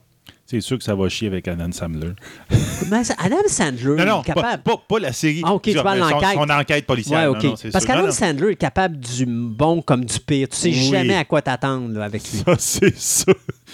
Euh, euh, une petite nouvelle par rapport à Wheel of Times. Donc, euh, on va finir avec toi on va là-dessus. finir avec moi? Parfait. OK. Donc, Wheel of Times, la série qui a été achetée par Amazon. En fin de compte, c'est une série de livres qui s'appelle de Robert Jordan.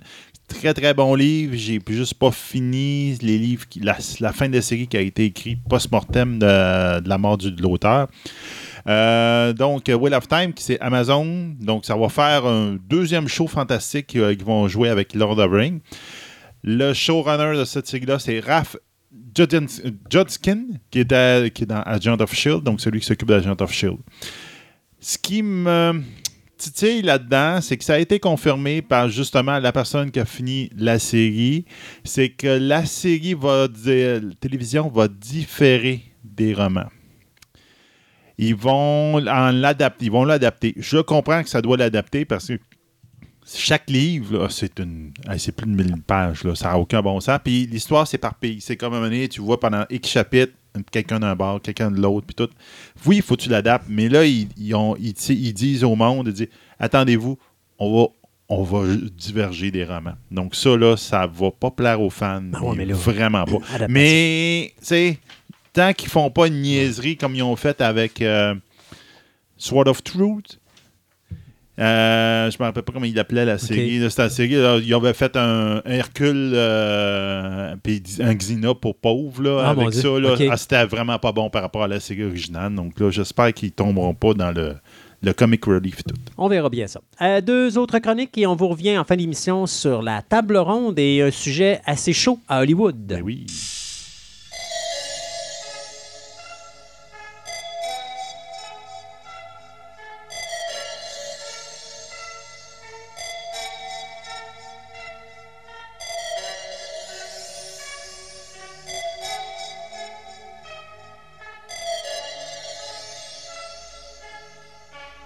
Que ce soit à travers des illustrations ou encore euh, à travers des films euh, fantastiques ou fantaisistes, cette créature, euh, elle est par certains moments, euh, oui. parce que par certains moments, elle a des ailes, euh, est probablement un des êtres les plus magiques qui m'a été donné de voir depuis ma tendre enfance. Et on parle ici de cet animal merveilleux sur lequel on peut accrocher notre cintre et euh, nos, nos- nos chemises et nos pantalons pour les faire sécher.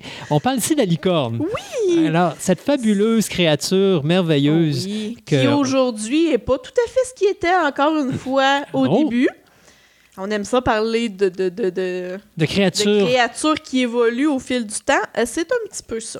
Des créatures qui sont belles, merveilleuses et tout ça, mais qui en Elle réalité, n'était euh, même pas blanche au début. Elle pouvait être de n'importe quelle couleur. ben normalement, ça devrait. Oui. Même Ça si aujourd'hui, les licornes euh, identifient la pureté, sont associées, je veux dire, à la pureté de par leur blancheur. C'était pas obligatoirement le cas au début. Mhm. C'était tout simplement un animal avec une corne au front. Licorne, qu'on peut aussi appeler monocorne, ou unicorne, ce qui n'est pas très joli, mais elle vient de là. C'est. Il a été dé- découvert, c'est une drôle de façon de dire, mais ça, il provient de récits finalement d'explorateurs qui décrivaient des animaux tels le rhinocéros ou l'antilope, mais avec seulement qu'une corne au front. Euh, c'est beaucoup des voyageurs en Perse et en Inde qui sont revenus euh, de, dans l'Antiquité grecque, là, qui sont revenus euh, au grec et qui parlaient de monocéros au début. OK. Rhinocéros Oh, oui, et oui. monocéros. Donc, la licorne euh, occidentale se distingue de ses consorts asiatiques. Donc, encore une fois, on a deux mythes qui sont devenus un seul. Du côté euh, occidental et du côté euh, oriental. Mais, c'est un animal, bon, imaginaire, on va le dire quand même. Euh, J'en ai pas vu encore. Mais il n'y a pas grand monde qui en ont vu. Non. Mais écoute, ce mythe-là a perduré tellement longtemps dans l'histoire.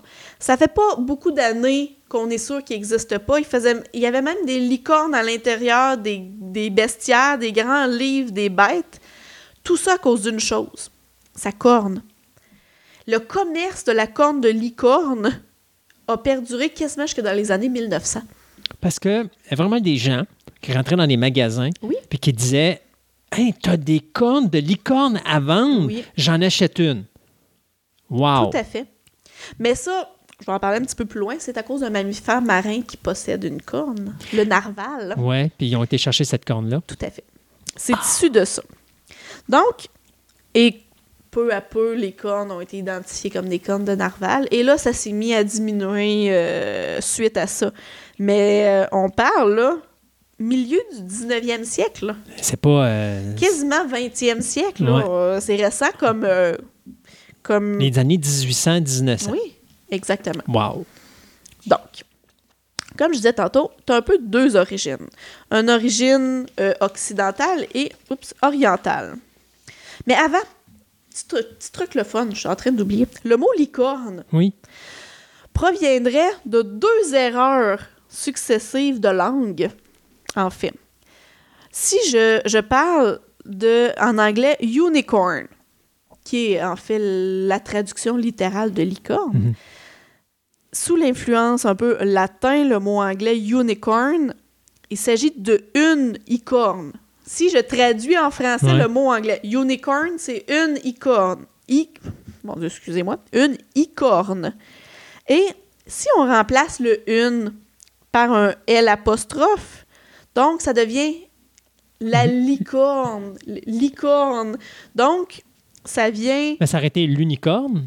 Non, c'est une. Parce que Ah, parce que c'est icorne. une icorne. Ouais, je comprends. En anglais, unicorn. Ouais. Comme on aime bien euh, Ouais, essayer de traduire, la unicorn est devenue une icorne ou licorne quand tu mets le pronom L apostrophe au lieu de mettre une. Et tranquillement, avec le temps, c'est devenu licorne à cause de ça. Donc, on parle le nom anglais qui est un emprunt à l'ancien français qui, est, qui, qui a été retraduit en français qui a amené le nom de licorne. C'est quand même un petit fait euh, cocasse, Très intéressant. que je trouvais Oui, très intéressant à dire. Donc, pour revenir aux différentes origines. Pour faire un lien avec une autre chronique que j'ai faite, eh bien, beaucoup disent que la licorne est originaire de l'Atlantide, imaginez-vous donc. Wow! Que ça vient de là, ou des montagnes de la Lune. Mais comme la Lune, c'est un petit peu loin, je vais en rester à l'Atlantide. Ça dépend. Je veux dire, les, euh, les gens d'Atlantide venaient d'une autre planète ou d'un autre d'un espace quelconque. Alors, ils ont passé par euh, la Lune. La licorne était là toute seule. Ils se sont dit, viens avec nous, on va t'amener à un endroit où il y a plus de monde. C'est ça? Mais étrangement, dans les textes, c'est, elle, elle viendrait de l'Atlantide. Wow! Ça aussi, autre petit fait cocasse que je trouvais bien intéressant. Donc, si je reviens à mes deux origines, l'origine orientale, donc de la civilisation de l'Indus, tout ce qui est euh, Moyen-Orient, finalement. On parle euh, de plutôt d'un... euh, voyons, je cherche mon mot.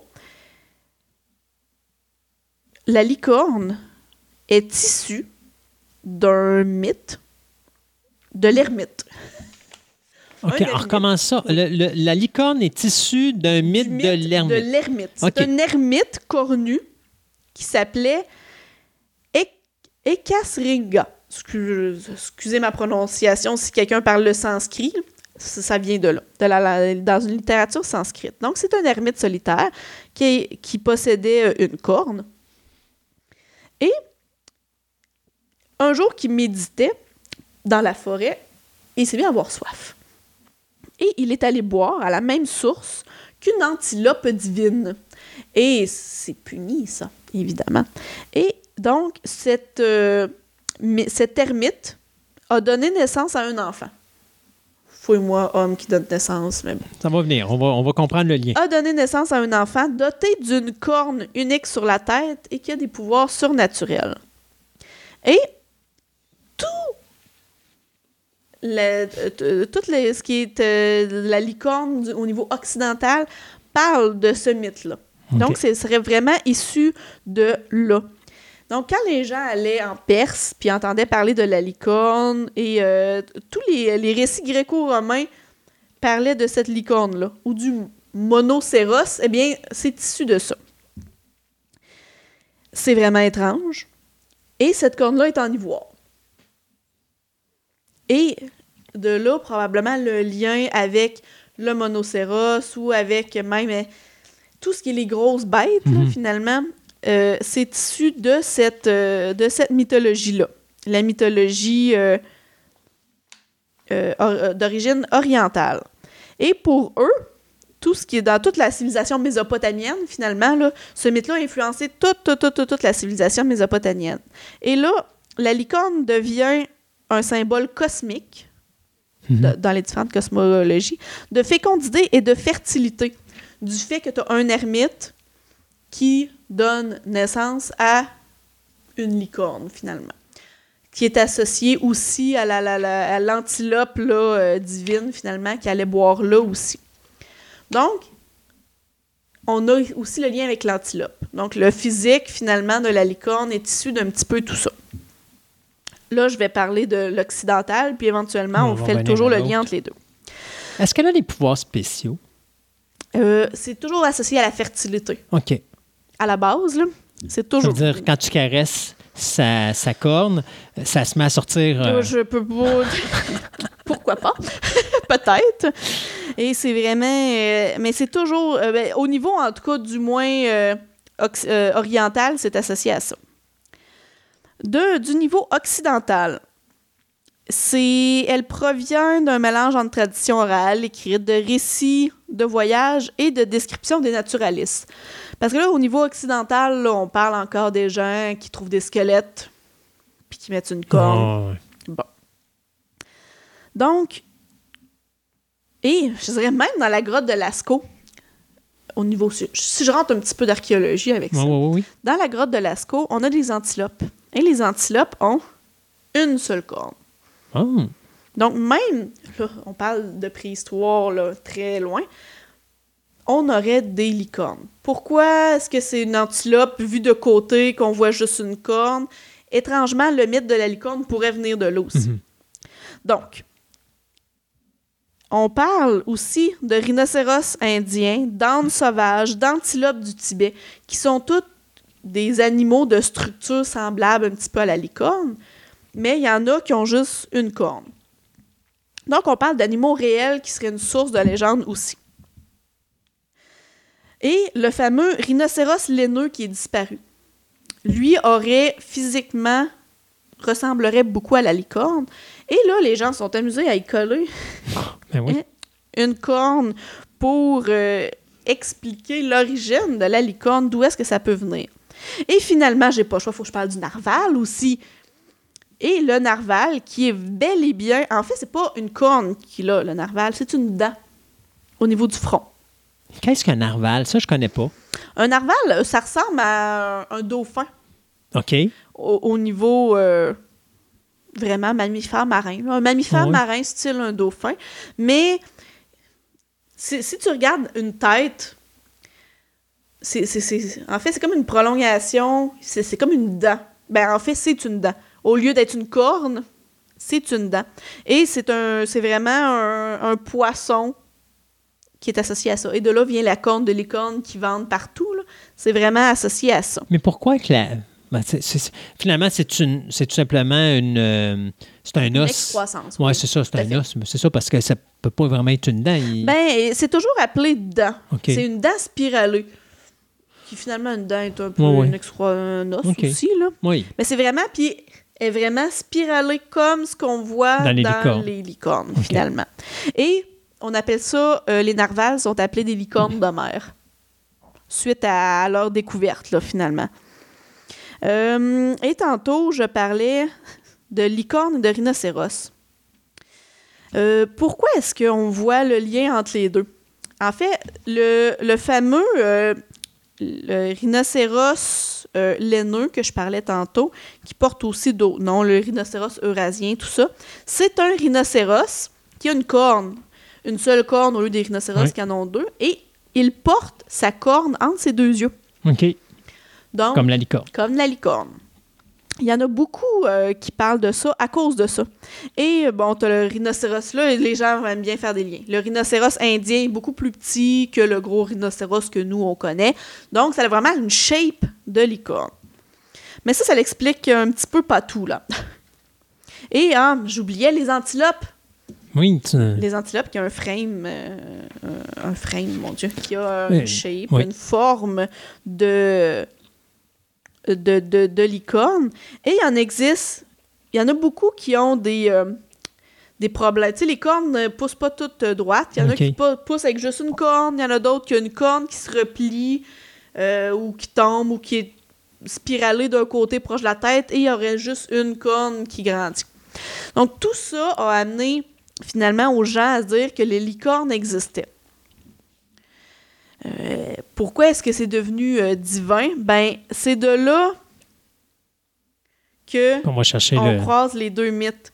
Si on regarde l'origine euh, orientale, qui est, qui est issue d'un ermite qui a, qui, qui a, qui a eu un enfant qui est une licorne, donc tu as le mythe de la fécondité, de la pureté d'une certaine façon, parce que c'est un animal qui, a, qui a des pouvoirs de... Dès, dès que ça touche la fécondité, dès Ouais. que ça touche ça, c'est quelque chose de pur, finalement.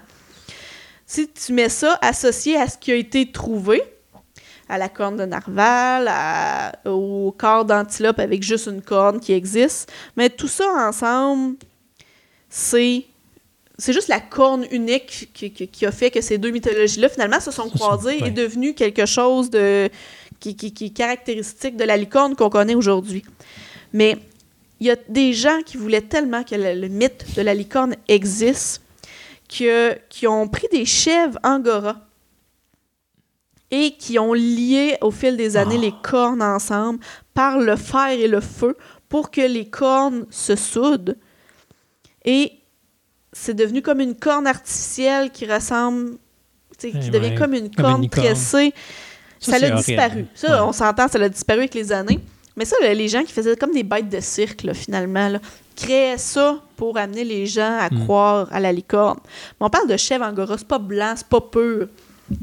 Mais c'est le, le croisement entre les deux mythes, Ouais. comme je disais tantôt, qui a amené la pureté de cette licorne-là. Donc, d'un côté, t'as la pureté, puis de l'autre côté, t'as le phénomène qui ressemble à un cheval ou un antilope avec euh, une corne euh, claire. Sais-tu à peu près quand est-ce que ça l'a mixé? Non? Non.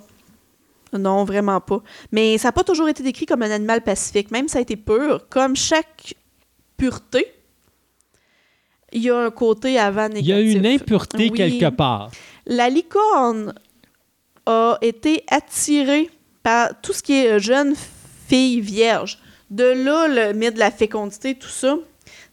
La licorne a toujours été attirée par les jeunes filles vierges. Qui, puis y allait comme un peu leur euh, aspirer la fécondité, aspirer la, la pureté, la beauté de, de, de leur âme, finalement, pour devenir tel qu'il est. Il hésitait, comme je disais, il hésitait pas à tuer les petits. Une, une Donc, en réalité, ce que tu es en train de me dire, c'est si tu avais, mettons, une femme pure, Oui. Euh, qui était vierge, qui était, mettons, euh, innocente et tout, la licorne, quand elle est à côté, elle aspirait toute cette énergie-là. Un peu. Puis, Puis- si une femme non vierge s'approchait d'elle, ben, elle était carrément tuée sans, sans qu'il y ait d'éléments magnifiques ou de beauté dans ça. Il était carrément. Puis qu'est-ce qu'il fait avec l'être qui perd cette espèce de naïveté-là et de cette pureté-là?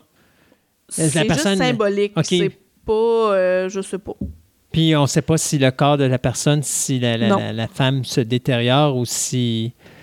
Non, du tout. C'est juste l'énergie. Ouais, on va dire ça comme ça. C'est vraiment juste euh, l'énergie. euh, C'est euh, c'est là qu'on voit.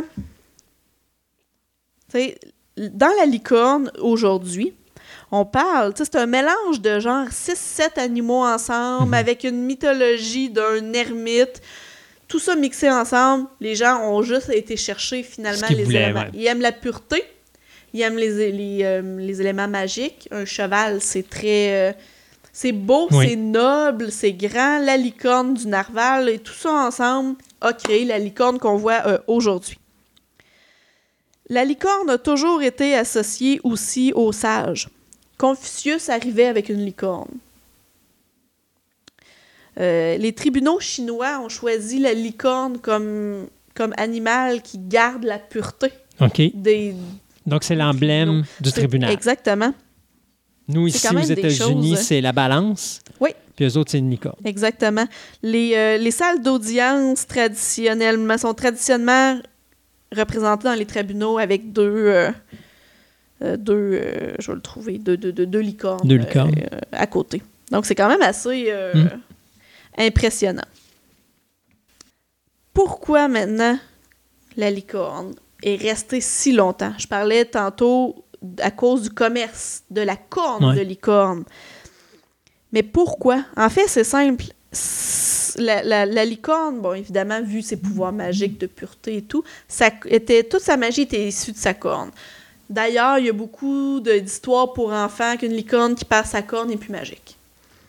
C'est un peu issu de ça. Donc, on parle, ça avait des, des utilisations médicinales comme, Mhm. comme ça se peut pas. De un, c'était le meilleur contrepoison pour n'importe quel poison. Donc, dès que quelqu'un se pensait euh, empoisonné, c'était le plus efficace. Il allait chercher de la poudre de corne, de licorne. Euh, des pouvoirs de purification, euh, des pouvoirs de guérison, carrément. Les gens en saupoudraient partout pour être sûr de ne pas être empoisonnés. C'était pas compliqué. Donc, c'était un commerce facile et fou. Donc, tu avais des gens qui connaissaient la licorne de mer. Le narval, ça n'avait pas choix, il fallait qu'ils trouvent des cornes. Puis, on profitait de cet élément-là pour en vendre partout. Et on parle vraiment, quand le narval a vraiment été découvert, le, le narval, euh, on parle du 17e siècle. Donc, entre le 17e, puis je te parlais tantôt la fin Mhm. euh, du 18e, début des années même euh, 1900, on a eu une baisse du, euh, du prix, finalement, des cornes de licorne, parce que le narval a été découvert. Mais malgré ça, Ça a continué. ça continue. Puis il y a encore des gens. euh, Tu regardes des bestiaires des années 1800, 1900, la licorne existe encore. Soit tu as la licorne et tu as le narval. Tu as le mammifère terrestre versus le mammifère marin. Ils disent qu'ils sont comme issus de la même branche, mais qu'à un moment donné, ça s'est séparé. Il y en a un qui est resté sur la terre, puis il y en a un qui est allé dans les mers. Donc, même après cette découverte-là, c'est resté vivant. Et c'est les, tous les récits d'explorateurs qui ont fait vivre le mythe de la licorne jusqu'à aujourd'hui. Mais c'est fou. Écoute, les- la licorne, on en a. Ça apparaît dans, à partir du Moyen-Âge, là. Vraiment, ça, ça part des. dans les bas-reliefs, on en voit. Dans les tapisseries, on en voit. C'était partout. Juste, ça l'illustrait la pureté. Hmm. Même si c'était pas très gentil au début. Ouais. Et euh, ça l'explique. c'est- C'est vraiment. Puis en plus, pourquoi ça l'a vécu, même encore aujourd'hui, pourquoi est-ce qu'on en parle? Le fameux. euh, le New Age, là. Le, le, le, le courant New Age a, a ramené la licorne. C'est drôle, mais c'est une croyance de licorne spirituelle. C'est-à-dire que quand ils veulent euh, avoir un ange gardien, un être qui les guide, c'était la licorne. Mhm. Juste à cause de. C'est pur. Là, ils ont été chercher juste ce qu'ils veulent, finalement. Oui, parce que. Ils ont éliminé tout ce qui est vierge, tout ce qui est Mhm. méchant, tout ce qui est. Puis ils ont dit la licorne est capable de nous guider, de nous amener, de, de nous élever vers un nouveau niveau. Et de là vient la. Même encore dans le New Age, encore aujourd'hui, euh, ils en parlent à, cause de ça beaucoup. Et tout ce qui est chaman, ceux qui sont adeptes des chamans, là, justement. Mais c'est un animal qui possède des pouvoirs spéciaux qui encore aujourd'hui existent. D'ailleurs, hein. si tu écoutes le film Légende de Ridley Scott, Mhm. euh, la raison pourquoi il y a le soleil, c'est à cause des licornes. Il y avait un couple de licornes, puis tant que le couple de licornes était heureux, ça va bien. La journée que Darkness envoie quelqu'un tuer une des deux licornes et Mhm. casser sa corne, à ce moment-là, il n'y avait plus de jour. Puis le, le- le- Ah, c'était le mal qui avait pris possession de la terre. Donc à ce moment-là, il fallait qu'on qu'on trouve une manière de ramener à la vie la deuxième licorne et de ramener la licorne Wow. pour qu'elle puisse revenir là, puis que le jour puisse revenir à Ben nouveau oui. sur la dans, terre. dans certains mythes, la licorne est associée à la lune aussi, Mm. d'où son pelage blanc. Euh, c'est associé à la fécondité, versus le lion, qui est très masculin, qui est rouge comme le soleil, Ouais. qui est euh, associé à l'homme et à la, la virilité. On a beaucoup de ça dans des mythes où la, licorne apparaît. euh, le, le symbolisme aussi est là. Mais je reviens avec mon Harry Potter, Mhm. que je, je parle souvent dans mes chroniques, mais c'est parce que ça touche tellement beaucoup de Oui. mythes ou d'histoires. Euh, la licorne, quand elle est tuée, ben, Voldemort, le méchant, pour revenir à la vie, doit boire du sang de licorne, Oui. qui est l'animal le plus pur qui, qui n'existe pas pour finalement. Il va tirer la pureté pour lui, lui ramener la vie à un être noir. Toujours la dualité entre les Oui. deux, le bien et le mal. Puis on voit que la licorne a des pouvoirs de guérison. Oui. Encore là, je vais chercher ça. Énorme. Et c'est c'est même encore dans les mythes aujourd'hui. Ça perdure encore. Andréane, ça nous prend une licorne. Ah, j'aimerais ça en avoir une. Ouais, elle restera pas là longtemps, je pense. c'est ça. Merci beaucoup. Ça fait plaisir. Fait qu'on se dit à la prochaine. Yes.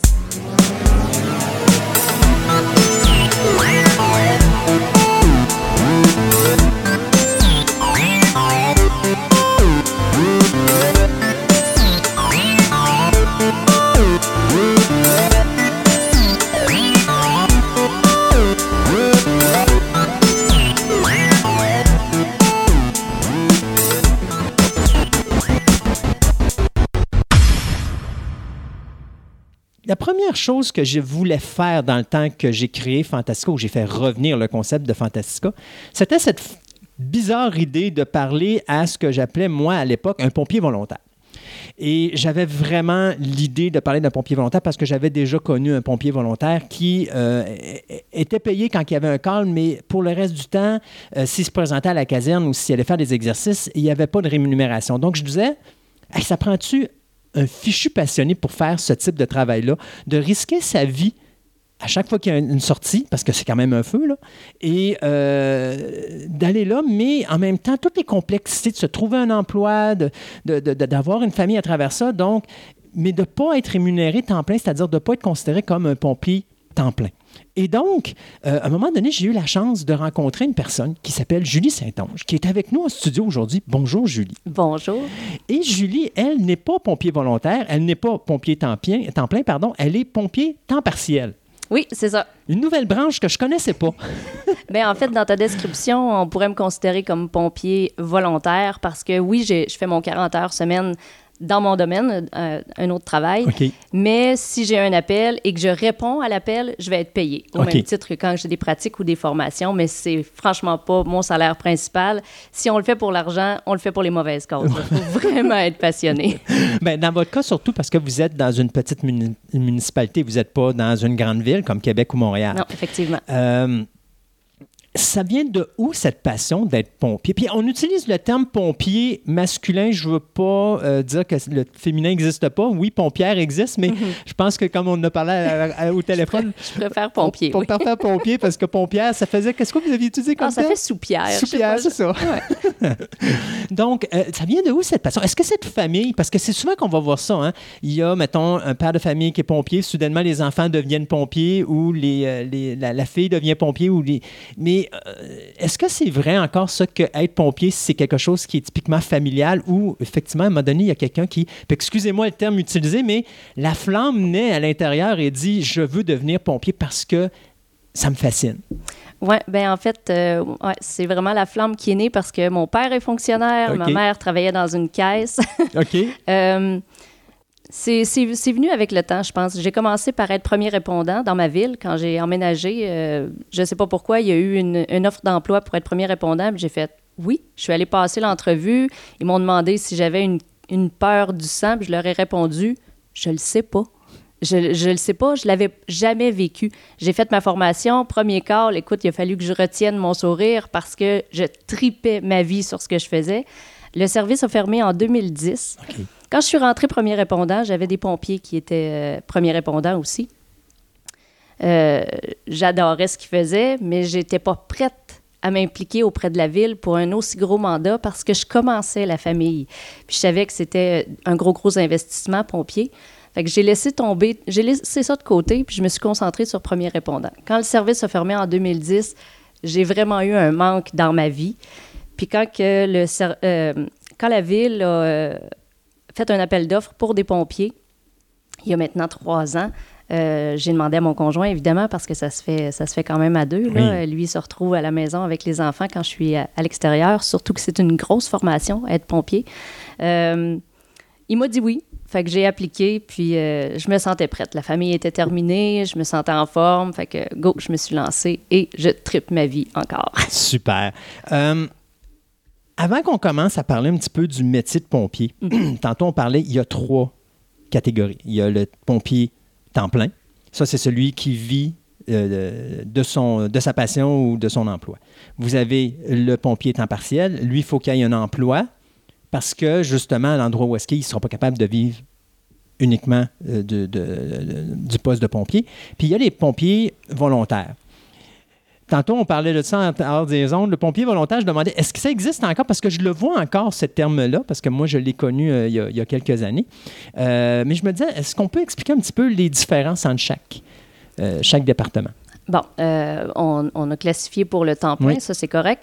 Le temps partiel, euh, c'est un peu comme moi, dans le fond. J'ai mon 40 heures semaine à ma job, mais euh, j'ai j'ai mon padjet sur moi en permanence, 365 jours par année. Je suis de garde. Par contre, si je peux pas répondre à l'appel, je serai pas payé. Si un appel est logé et que je me rends sur les lieux, là, je vais être payé. C'est ce qu'on appelle temps partiel. On est payé lors de notre présence sur un call lors des pratiques et lors des formations. Par contre, volontaire, ça peut aussi vouloir dire ça pour certains, parce qu'ils ont gardé, tu sais, c'est- c'est l'ancienne mentalité en, en fait. Ils ont gardé leur ancien titre de pompier volontaire, puis ça leur enlève rien. Ils ont les mêmes avantages que moi. Par contre, volontaire dit bénévole, c'est des pompiers, mon Dieu, on, on leur lève notre chapeau à ces gens-là.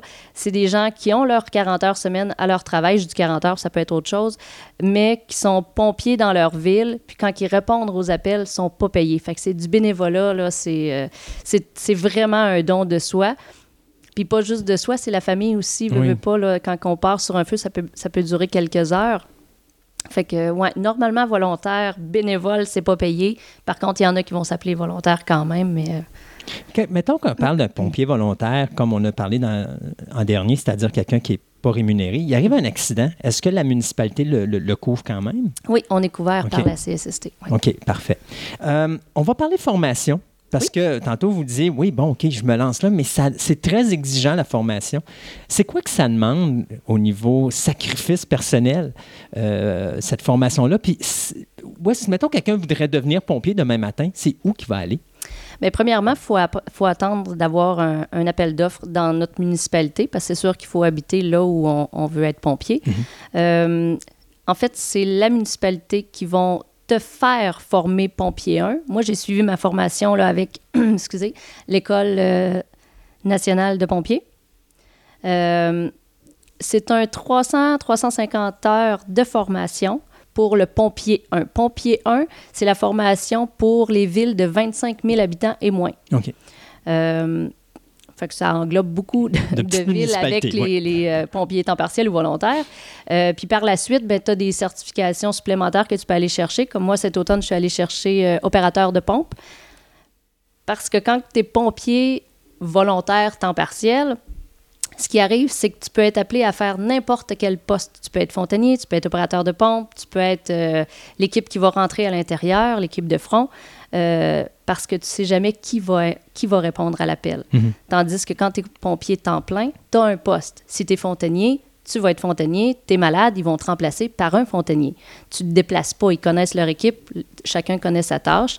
Tandis que nous, ben, quand on arrive sur l'appel, c'est soit le, le chef ou un officier qui va dire OK, Julie, tu t'en vas là, il connaît les forces et les faiblesses de chacun, fait qu'ils vont faire avec l'équipe qu'ils ont.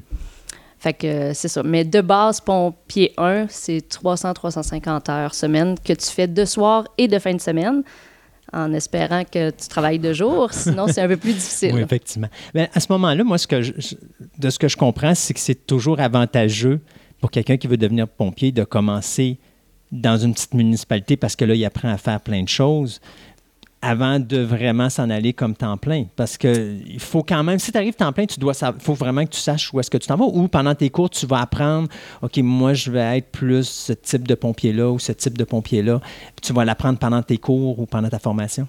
En fait, pompier temps plein, euh, c'est pas le pompier 1 que tu vas aller chercher. Moi, j'ai fait mon cours avec l'École nationale de pompiers, euh, qui est à Port-Neuf. Moi, je l'ai fait à Port-Neuf.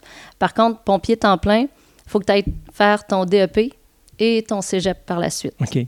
Euh, c'est c'est c'est pas la même, chose. chose. Moi, si je voulais devenir pompier temps plein, il faudrait que je retourne à l'école, sur les bancs d'école. OK. Pour aller, c'est sûr que j'aurais peut-être des cours qui seraient crédités, là, mais il faudrait que je retourne faire. euh, Faire, des cou- fa- Faire les cours, ouais, c'est ça, ouais. OK. Euh, tantôt, on parlait de sacrifice. Oui. Qu'est-ce que ça demande comme sacrifice à être pompier? Parce que c'est pas facile. hein. Ben, écoute, moi. faut se garder en santé d'abord. Ben oui, Pas mais c'est- choix. mais c'est pas un sacrifice, Non. c'est une belle motivation, Oui. je dirais. Oui, sauf que des fois, comment je pourrais dire, on est tous dans notre petite routine journalière de maison, tout ça, t'aimes ça t'asseoir sur le fauteuil un soir, relaxer, tout ça, mais euh, être pompier, t'as des choses de plus qu'il faut que tu fasses. Donc, il faut que tu gardes toujours ton cardio euh, à fine pointe. Euh, Puis t'en as, comme moi, je suis un paresseux chronique. Alors, euh, moi, si, si- si vous me demandez physiquement de faire de quoi, Mentalement, je suis très fort. Physiquement, je suis zéro. Alors, euh, si vous me demandez de prendre une pelle, faire un trou, ça va être beaucoup plus laborieux pour moi que probablement pour Julie. Julie, elle, elle va probablement s'amuser à faire des trous partout. Moi, ça va être comme, je vais la regarder, puis je vais dire, si tu le fais de telle façon, ça va aller plus facilement que si tu le fais de telle façon. Ça, c'est plus ma, façon de procéder. Fait pour moi, à ce niveau-là, si, mettons, je déciderais de devenir pompier parce que je tripe pompier, y a beaucoup plus de sacrifices à faire parce que physiquement, il va falloir que je, travaille plus mon cardio. Mais euh, à ce moment-là, je vais changer ma question. Au lieu de parler de sacrifice, quelles sont les exigences que ça peut demander à une personne quand il s'en va euh, dans le domaine du pom- euh, comme pompier? Euh, bon, ben c'est sûr que être en forme physiquement, ça aide énormément, surtout pour, pour ce qui est de l'appareil respiratoire. Ça va, ça va, tout va dépendre de ta condition physique, à savoir à, à quelle vitesse tu vas épuiser ta bonbonne. Fait que oui, c'est important d'être en forme, de- de- d'être prêt aussi. Pour les gars, il faut être rasé de près pour la barbe parce qu'ils ne peuvent pas Oui. endosser s'il y a une barbe de 24 heures parce que l'étanchéité ne se fait pas bien. Euh, Écoute, tu sais, quand c'est une passion, je vois pas. Ouais. Oui, c'est sûr, la forme, il faut, faut se garder à jour aussi dans les techniques aussi. Là, sais, les nœuds, il faut, faut les pratiquer. Euh, c'est pour ça qu'on pratique une fois par mois. On peut pas tout pratiquer dans notre pratique du mois. Par contre, on essaye de, de changer un peu d'un mois à l'autre pour essayer d'aller toucher à tout à l'intérieur d'une année. Mais c'est sûr que connaître, connaître ton matériel dans tes camions, c'est important. Ouvrir les portes pour que quand tu arrives sur un peu, sur un feu, excusez, si ton chef te demande d'aller chercher euh, une, une gaffe, ben tu vas savoir où aller la chercher. Tu feras pas quatre fois le tour du camion avant de la trouver. Euh, c'est pas tant des, des- des exigences, mais euh, ça va de important. soi. Ben, quand c'est une passion, écoute, ça va de soi. C'est sûr. Euh, tantôt, on disait, vous avez un emploi de 40 heures. Oui. Vous devez avoir un patron qui est excessivement compréhensible. Euh, compréhensif, pardon, parce que quand il y a un call et que vous décidez de partir bing-bang comme ça, euh, ça peut apporter des problématiques. C'est quoi les complexités de se trouver un emploi et d'être pompier volontaire en même temps? Bien, en fait, il y, a- il y a une loi qui dit que les employeurs n'ont pas le droit d'empêcher un pompier volontaire de quitter le travail pour se rendre sur un appel. Il y a des amendes qui sont reliées à ça. Euh, par contre, de mon côté, euh, c'est sûr qu'en trois ans, j'ai quitté mon emploi seulement deux fois. C'est sûr que ça- tout va dépendre de la façon que l'appel est logé. là. Quand c'est un système d'alarme, euh, je vais attendre. Je vais attendre qu'il cale général. Moi, je suis quand même à 25-30 minutes de ma caserne. Euh, je vais vraiment attendre que ce soit fondé avant de partir.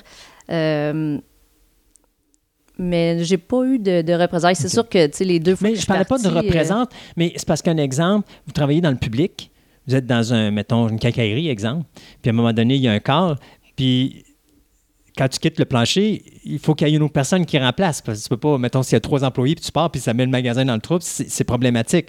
Moi, c'était plus à ce niveau-là. Quand on a un travail, mettons, où est-ce que, le, mettons, si on part, ça ne change pas la, la, la, mobilité ou la structure de l'emploi ou des employés qui sont sur place, c'est sûr et certain que c'est plus facile à ce moment-là, mais moi, je sais qu'il peut y exister des gens qui cherchent un travail, mettons, pour travailler, mais que dès qu'à un moment donné, qu'ils sont pompiers volontaires, ils ne peuvent pas être placés à n'importe où non plus. Peuvent pas être placés à n'importe quel poste. Si tu es placé, mettons, dans un exemple, euh, une épicerie, puis il y, a- trois personnes, puis toi tu pars, mais là, l'épicerie se retrouve dans le trou parce qu'il manque une personne. Puis là, tu peux pas dire, ben, tu peux-tu rentrer? Oui, je vais être là dans une demi-heure, bon, pas de problème, je vais t'attendre avant que tu arrives. Non, tu as un incendie, il faut que tu partes tout de suite. Donc, c'est pour ça que je posais la question, c'est quoi la complexité d'avoir, euh, être un pompier temps partiel? Parce que vous ne gagnez pas votre vie avec ça et d'avoir un job à temps plein en même temps pour vivre, justement, gagner votre vie à travers ça. Ben, en fait, c'est du cas par cas. Ouais. Euh, c'est sûr que moi, j'ai des pompiers avec moi qui sont euh, bon, dans le domaine de la santé, qui sont. euh, moi, moi, je travaille pas dans le public, fait que c'est correct pour moi. Et- tu sais, on est, on est pompier temps partiel. C'est vraiment une seconde vie. Si tu peux pas répondre à l'appel, tu y vas pas. Dans le cas où on n'a pas assez de répondants à l'appel, on appelle en, en entraide la ville voisine. OK.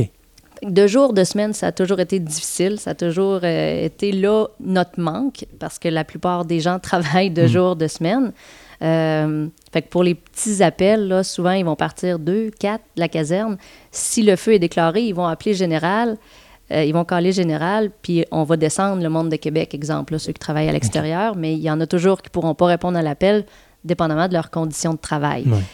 Mais c'est ça. Puis ils font les 100 pas à leur travail parce que c'est difficile mentalement de pas aller sur un appel comme ça. C'est difficile. Qu'est-ce qu'on aime le plus quand on arrive sur un, incendie? Ben, mineur, on va dire, c'est pas. Qu'est-ce qu'on aime le plus faire quand on est sur place au niveau d'un incendie? Ah, moi, je suis une fille d'action. OK. Moi, je suis une fille d'action. Si tu me mets opérateur de pompe, là, oh, je vais trouver ça difficile. Ah oui, moi, il faut, faut que je rentre en dedans. Là. Faut, euh, ouais. C'est sûr que si ma place est au camion, c'est correct, je vais le faire, là, mais si tu me donnes le choix, c'est sûr que je prends pas le volant parce que je veux pas opérer la pompe. je l'ai faite, là, je l'ai faite dernièrement, c'est correct, là, mais euh, ouais. OK. Euh, c'est quoi les difficultés familiales reliées à l'emploi? Parce que tantôt, tantôt vous me disiez, il a fallu parler avec le conjoint avant de dire je me lance dans ça parce que c'est une décision à deux. Parce qu'effectivement, quand il y a un call, là, on a trois enfants. Oui, Donc, oui, euh, est-ce que c'est des enfants qui sont à bas âge ou euh, parce que tantôt vous disiez on commence la famille, donc ça doit pas avoir plus que 10 ans? Ben, en fait, mon plus vieux est rendu à 13 ans. OK. Fait que quand j'ai commencé pompier, euh, c'était plus difficile dans le sens que quand mon conjoint n'était pas avec moi et que j'avais un appel, Ouais. C'est moi qui faisais les 100 pas dans la maison à ce moment-là parce que je pouvais pas quitter les enfants.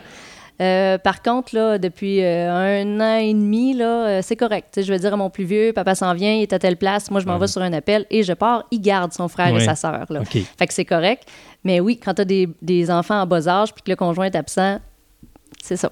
Puis les enfants, quand ils voient maman partir sur un feu, ils ont-tu le goût d'aller avec elle? Voir ça? Euh, non. Non? Non, c'est correct. Ils ont hâte que je revienne pour savoir euh, c'était comment. Mon plus vieux, mon plus vieux dans les débuts, là, à chaque mois, quand on faisait la pratique, je peux-tu y aller? Je peux-tu aller vous voir? Oui. tu sais? Fait que souvent, il venait là, en retrait puis il regardait de, de loin les pratiques. Là. Mais non, quand j'ai des appels, euh, il reste à la maison, c'est correct. C'est bon. Euh, J'ai envie de poser une question un petit peu bizarroïde.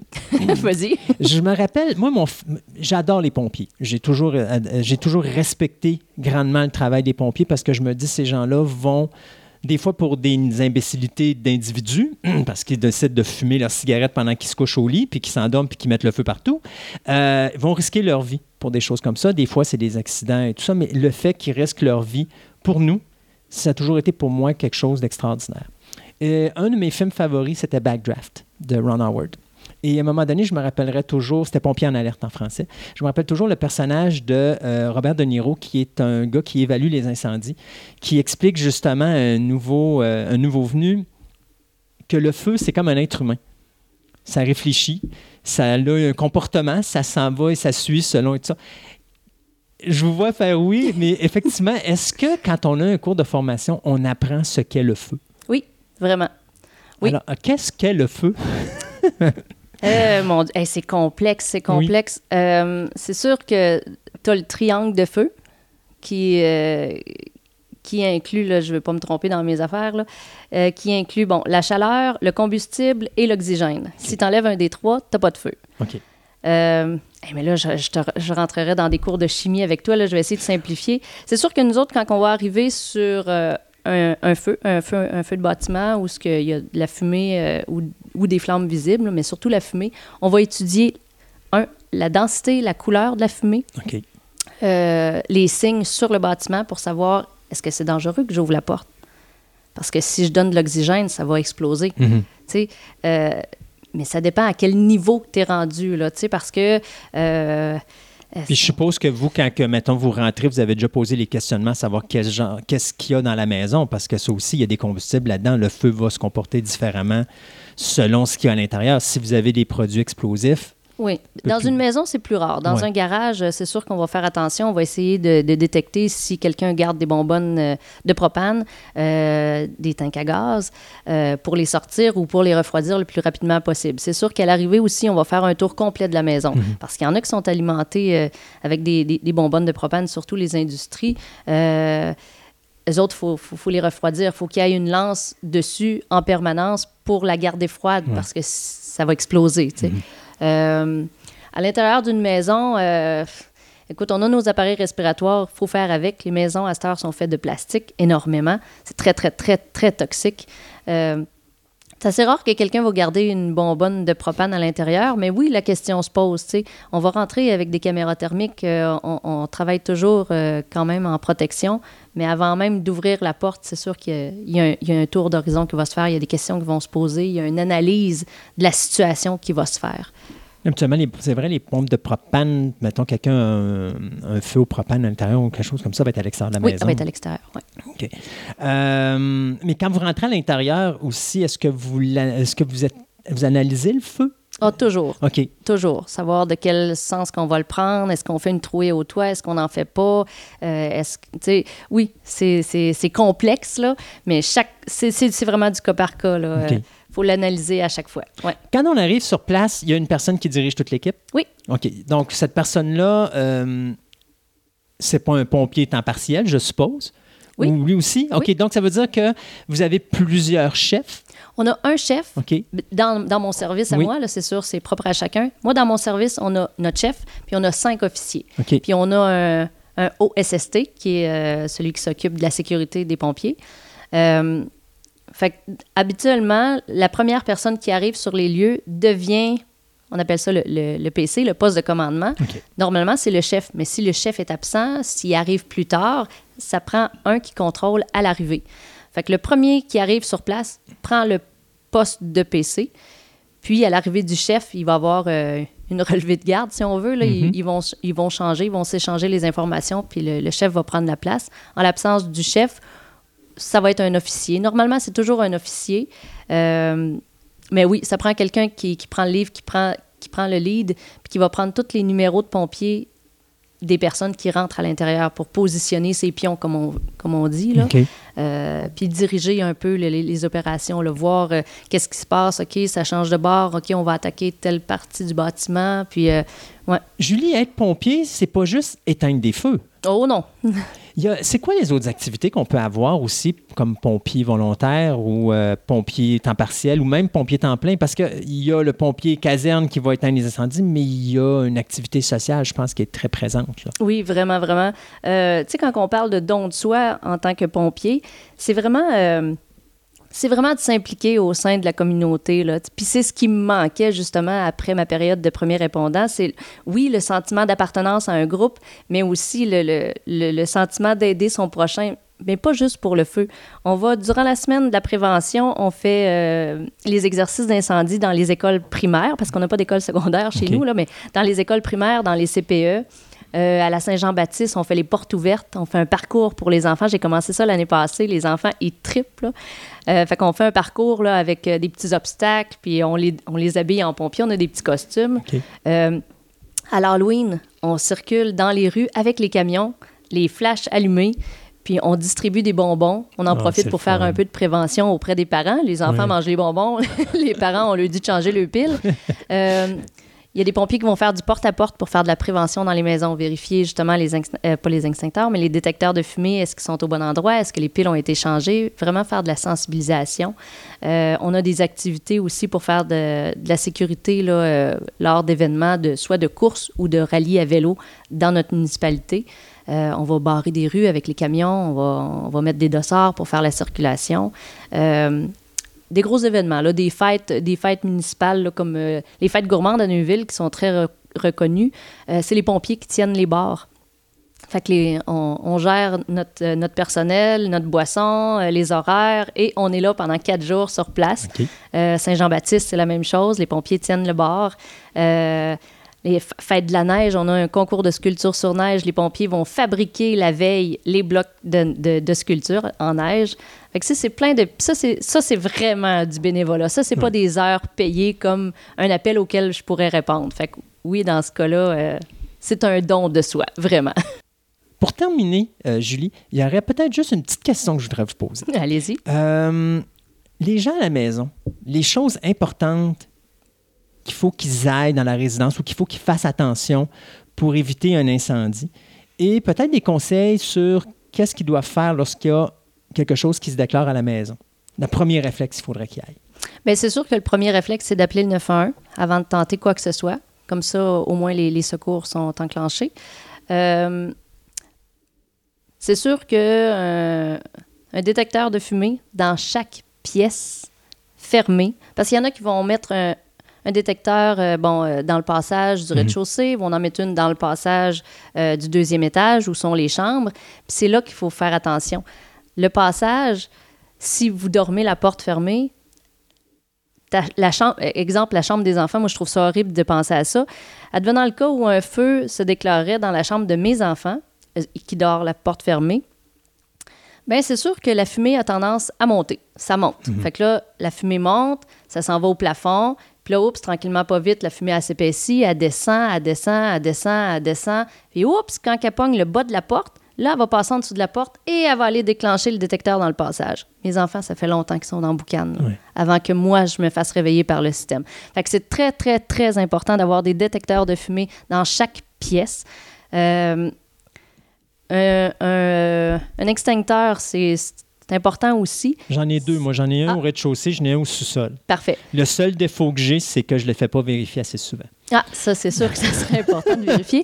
Mais c'est ça. S'il y a un feu, euh, le premier réflexe qu'on devrait avoir, c'est d'appeler le 911. L'extincteur, il est pas censé être là pour éteindre le feu comme vous aider à sortir du bâtiment. Fait OK. qu'habituellement, on va le laisser près des sorties pour t'aider à sortir du bâtiment. Euh, éviter l'eau sur la cuisinière, ça, c'est un Oui. must. Là, on essaye de le rappeler le plus possible parce que le monde font Les gens, Ah, ils, le ils feu, savent pas. ouais. Eh mais c'est à cause du, euh, de l'huile, si je me trompe pas. Hein? Principalement, il y Ben- avait l'huile puis l'électricité. Ben, en, en fait, l'eau, c'est qu'elle elle va éclabousser. Elle devient. euh, euh, Ah fait oui. que c'est- ah non, c'est incroyable. Fait que dans le fond, c'est juste, faut enlever l'air. Comme je rappelais tout à l'heure, le triangle de feu, c'est la chaleur, le combustible, le combustible qui peut être du bois, là, Mhm. euh, et l'oxygène. Si tu enlèves un des trois, le feu meurt. Un feu de cuisinière, euh, si on pense à oxygène, ben on va penser à mettre un couvercle ou euh, tu mouilles un linge à vaisselle, tu le mets sur ta poêle, tu enlèves l'oxygène, fait que euh, ça va automatiquement éteindre le feu. Un verre d'eau, oublie ça, là, ça va monter, ça va gicler jusqu'au plafond, puis ça va faire un- une boule de feu complètement. Là. OK. Fait que ça va aggraver le problème. Donc, avec un peu de chance, on va avoir une deuxième génération de pompiers J'aimerais ça. qui, qui commence tranquillement pas vite à se former avec les enfants. Oui, ouais, ouais, peut-être, oui. Julie, un gros merci d'être venue euh, nous voir. ça me fait plaisir. Euh, Moi, personnellement, je vous dis merci pour le travail que vous faites, euh, un travail que je respecte énormément. Euh, je vous souhaite une très, très, très, très, très longue carrière dans ce domaine-là. Et puis, obtenir tout ce que vous désirez. euh, si des fois, vous voulez monter dans les échelons et peut-être, qui sait, peut-être un jour devenir un pompier temps plein, qui sait.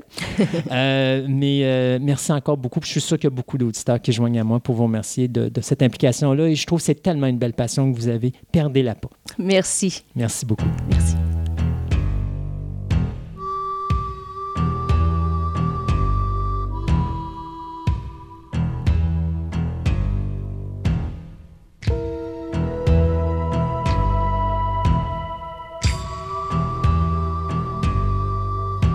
Et pour finir ce- cette émission de notre deuxième anniversaire, ben, on a décidé de finir ça avec une table ronde et un sujet excessivement chaud. Euh, le 9 mai dernier, le gouverneur de la Géorgie a signé une loi qui interdit aux femmes d'avorter dès que les battements du cœur du fœtus peuvent être détectés.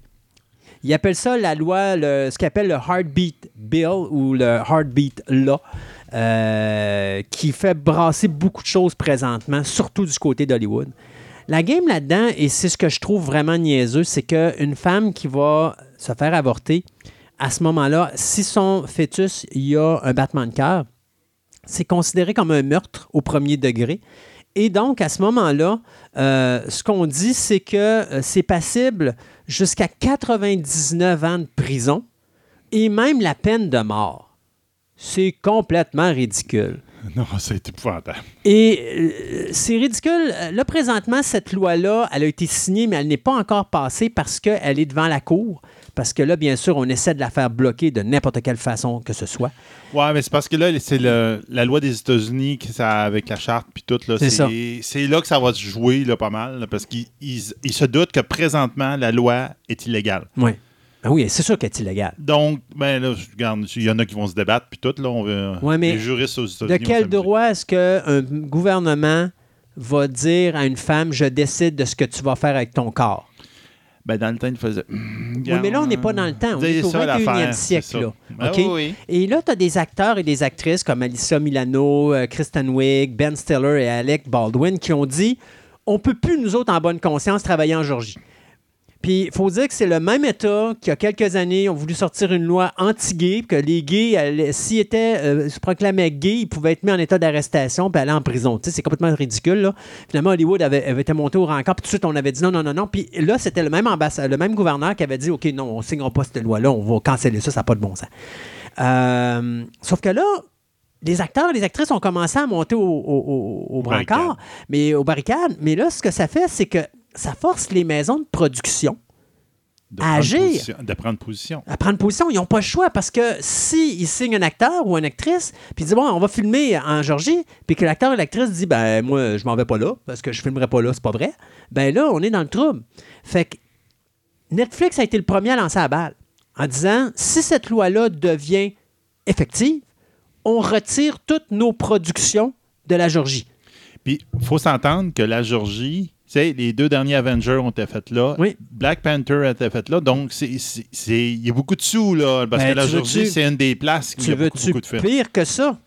Un des plus gros, une des plus grosses rentabilités de la Georgie présentement, pas juste au niveau financier, mais au niveau touristique, Walking Dead Ben oui. et Fear the Walking Dead. Et là, on parle d'une troisième série, on parle de films. Ça, c'est un gros morceau. On parle de 9 milliards environ, puis de 92 000 emplois Ouais. impliqués en Georgie, recettes. de recettes qui sont impliquées avec Hollywood. Parce que ce qu'on appelle la Georgie ou ce qu'on appelle ce coin-là, c'est le Hollywood du Sud. C'est-à-dire que Hollywood est à- en Californie, mais dans ce coin-là de la Georgie, dans les États avoisinants, euh, Hollywood est très présent parce qu'on tourne là. Et ça avait commencé en 72 avec un film qui s'appelait Délivrance avec euh, Burt Reynolds, John Voight et puis euh, Ned Beatty. Il y avait Ronnie Cox qui jouait là-dedans aussi, où est-ce qu'on avait filmé ça. Puis à cette époque-là, je pense que c'était Jimmy Carter qui était alors le gouverneur, qui avait développé euh, en 72 l- justement l'idée de ramener Hollywood puis de venir filmer dans le secteur parce que justement, il voyait le potentiel monétaire. Et comme tu dis, c'est énormément Ah, d'argent. Face à ça, non seulement on a Disney qui vient également de rajouter et de dire la même affaire. Là, tu as AMC qui vient de dire qu'il retirait l'année prochaine si la loi passe cette année, parce que ça va se régler cette année. Oui, c'est sûr. Euh, AMC, on dit qu'il retirait à partir de la saison prochaine tous les shows de Walking Dead de la Georgie, parce qu'il y a beaucoup d'acteurs et d'actrices qui sont sur le show qui ne veulent plus aller en Georgie. Face à ça, imagine-toi, là, euh, tu es un acteur ou une actrice, ben mettons, tu es une actrice, parce qu'un acteur ne peut pas se faire avorter, mais tu es Ouais. une actrice, tu tombes enceinte pendant ta production, puis là, tu dis, ben là, je vais me faire avorter parce que je je veux pas avoir mon enfant, tout simplement. Si tu fais ça là, tu vas être arrêté. Tu vas être envoyé en prison, puis tu peux être passible de la peine de mort. C'est débile. Ah non, c'est C'est totalement débile. Se rajoute à ça Warner Media qui vient d'annoncer ses couleurs également pour dire non, on se retire aussi. CBS, Showtime, Sony Pictures et NBC Universal également viennent d'annoncer qu'ils se retirent. Donc, écoute, ça n'a pas de sens. Ah non, Et- le raz-de-marée vient de tomber. Le raz-de-marée vient de commencer et je me dis, qu'est-ce qui va se passer? Parce que, mettons un exemple qu'on y va. Le bill est signé, donc la loi a été signée par le gouverneur. Si ça passe à la Cour, est-ce que le gouverneur peut dire finalement je ne la ferai pas? Ou parce qu'il a signé, il n'y a pas le choix, la loi doit devenir effective? Et s'il le fait, Là, à ce moment-là, la Georgie, c'est énormément de revenus, comme on disait tantôt. là. On parle de 4,6 milliards de dollars depuis 2008 de revenus pour l'État de la Georgie. Juste l'État de la Georgie.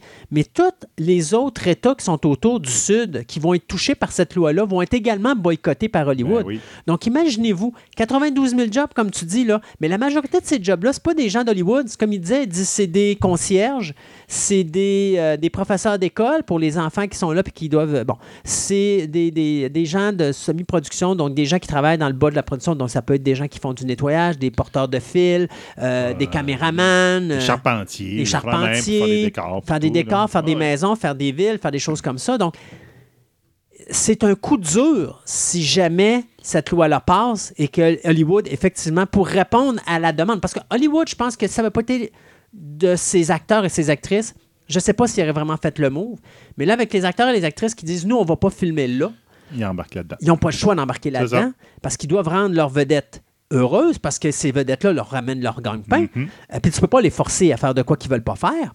Alors à ce moment-là, euh, tu te dis qu'est-ce qui va se passer pour la Georgie? Et c'est puis qu'est-ce qui va se passer pour Walking Dead? Où ils vont aller après ça pour aller filmer leurs affaires? Euh, ça, c'est une autre histoire aussi. Donc, euh, euh, tu sais, Walking Dead, ils ont- Walking Dead in, in- in the snow. Ils vont faire ça. Ouais, ils l'ont déjà fait. Ah. Ils l'ont déjà fait.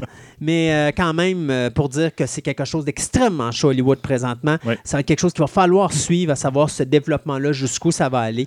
Et, si Vite la de même, si le gouverneur il voit que ça sent l'eau chaude, puis tout, puis que c'est peut-être une bonne idée, comme tu dis, il veut se ré- rétracter, mais qu'il peut pas. Moi, je te dirais, quand il va arriver en Cour suprême, ou je sais pas comment, ça Ouais. s'appelle aux États-Unis, il se débattra juste pas trop. Là. Ouais, c'est ça. Il va faire, là, regarde, il va faire Arrange- juste un petit show, là, juste pour dire qu'il se débat un petit peu, puis à la fin de compte, il dit Ah oui, pas. Arrange-toi pour Dis-moi non, là, passe, c'est c'est correct. Puis il va dire Ah, les méchants, c'est eux autres, c'est eux autres qui n'ont pas voulu. Ah, on peut pas. Puis il va bien paraître. Enfin. C'est ça. Ah, Hollywood. Sauver la face. Mais euh, même nos amis américains, là, des fois, tu te dis que tu es au 21e siècle, puis bon, ça t'arrive encore avec des affaires comme ça. là. C'est comme. Je sais pas. J'ai. Oui, euh, non, c'est. Ah, c'est pas, c'est pas, c'est pas une émission facile comme deuxième anniversaire, là, avec ce que je vous ai raconté en début d'émission. Puis ça, aujourd'hui, là, euh, en fin d'émission, je vous dis que c'est deux dossiers qui, qui, qui me touchent beaucoup. Puis c'est, c'est agré- tu sais, je trouve ça frustrant de voir qu'encore au 21e siècle, On se soit bat encore pour ça. pour des dossiers niaiseux comme ça. là. Ben oui. Mais c'est c'est comme, tu sais, euh, dernièrement, je me rappelle pas, c'est euh, c'est un groupe Facebook, je suis sûr, pour les jeux de société, puis il a mis un. Il a changé les couleurs pour faire la Gay Pride, là. pour- Ouais. Puis il y a quelqu'un qui a demandé, il dit. Il dit, voyons, pourquoi qu'on se débat encore pour ça? Il dit, en Amérique, c'est réglé, ça, c'est les gays. Non. puis.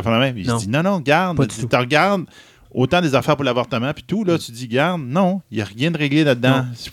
Faut tout Non, le temps les autres, faut tout le temps qu'ils se battent pour faire reconnaître leurs droits, puis Puis, c'est tout. ouais, puis tu sais, même encore, il y a des places aux États-Unis que les Noirs ou les Afro-Américains peuvent pas aller en sécurité. Ben oui. Tu sais, Puis en- t'es au 21e siècle. Tu dis, ça n'a pas de sens. Tu sais, euh, C'est comme à dire aux Américains, ils nous ont foutu Trump. Si Trump est là, il y a une raison. C'est pas juste parce qu'il y avait le goût de sécuriser du gouvernement puis de dire un message au gouvernement américain. Je pense qu'il y a aussi une badge de gens qui aiment ce que Trump est parce qu'ils sont comme lui. Alors, tu sais, je me dis d'un côté, ça va avec l'idéologie, mais tu te dis, on est au 21e siècle, je comprends pas qu'on est encore en train de se battre et de parler de dossiers comme ça, ça n'a pas de sens. Ouais. Ça n'a pas de sens. Hey, c'est Hey. fini, Seb. Oui. Euh, avec un peu de chance. Tu vas aller prendre de- ton Prozac, là? Ouais, c'est ça. avec un peu de chance, on devrait croiser notre 15 000 avec cette émission-là. Oui. On se croise les doigts pour notre deux ans. On est autour du 200 j'aime. J'aimerais ça l'atteindre. On l'a atteint à un moment donné, mais là, on est redescendu. J'aimerais ça le dépasser pour dire qu'on l'a une bonne fois pour toutes. Bon, ça, Malgré- c'est dur de ramasser des Malgré j'aime. tous nos problèmes de Ah, Facebook. Ah, c'est épouvantable. Facebook, je t'avais de. Oui, hey, en passant, garde, on va faire une, une petite Oui. encore vite, vite. On est en train de préparer quelque chose, Oui. une, une espèce de, appelons ça une application, Oui. entre guillemets, qui va nous- vous aider à regarder l'émission, à avoir des détails sur nos chroniques, nos Ben, chroniqueurs, surtout, puis quand ouais. est-ce qu'ils sont. Ouais, puis surtout, c'est parce que j'ai quelqu'un à un moment donné qui me dit Christophe, on- on- tu fais pas beaucoup, de- tu parles pas beaucoup de figurines.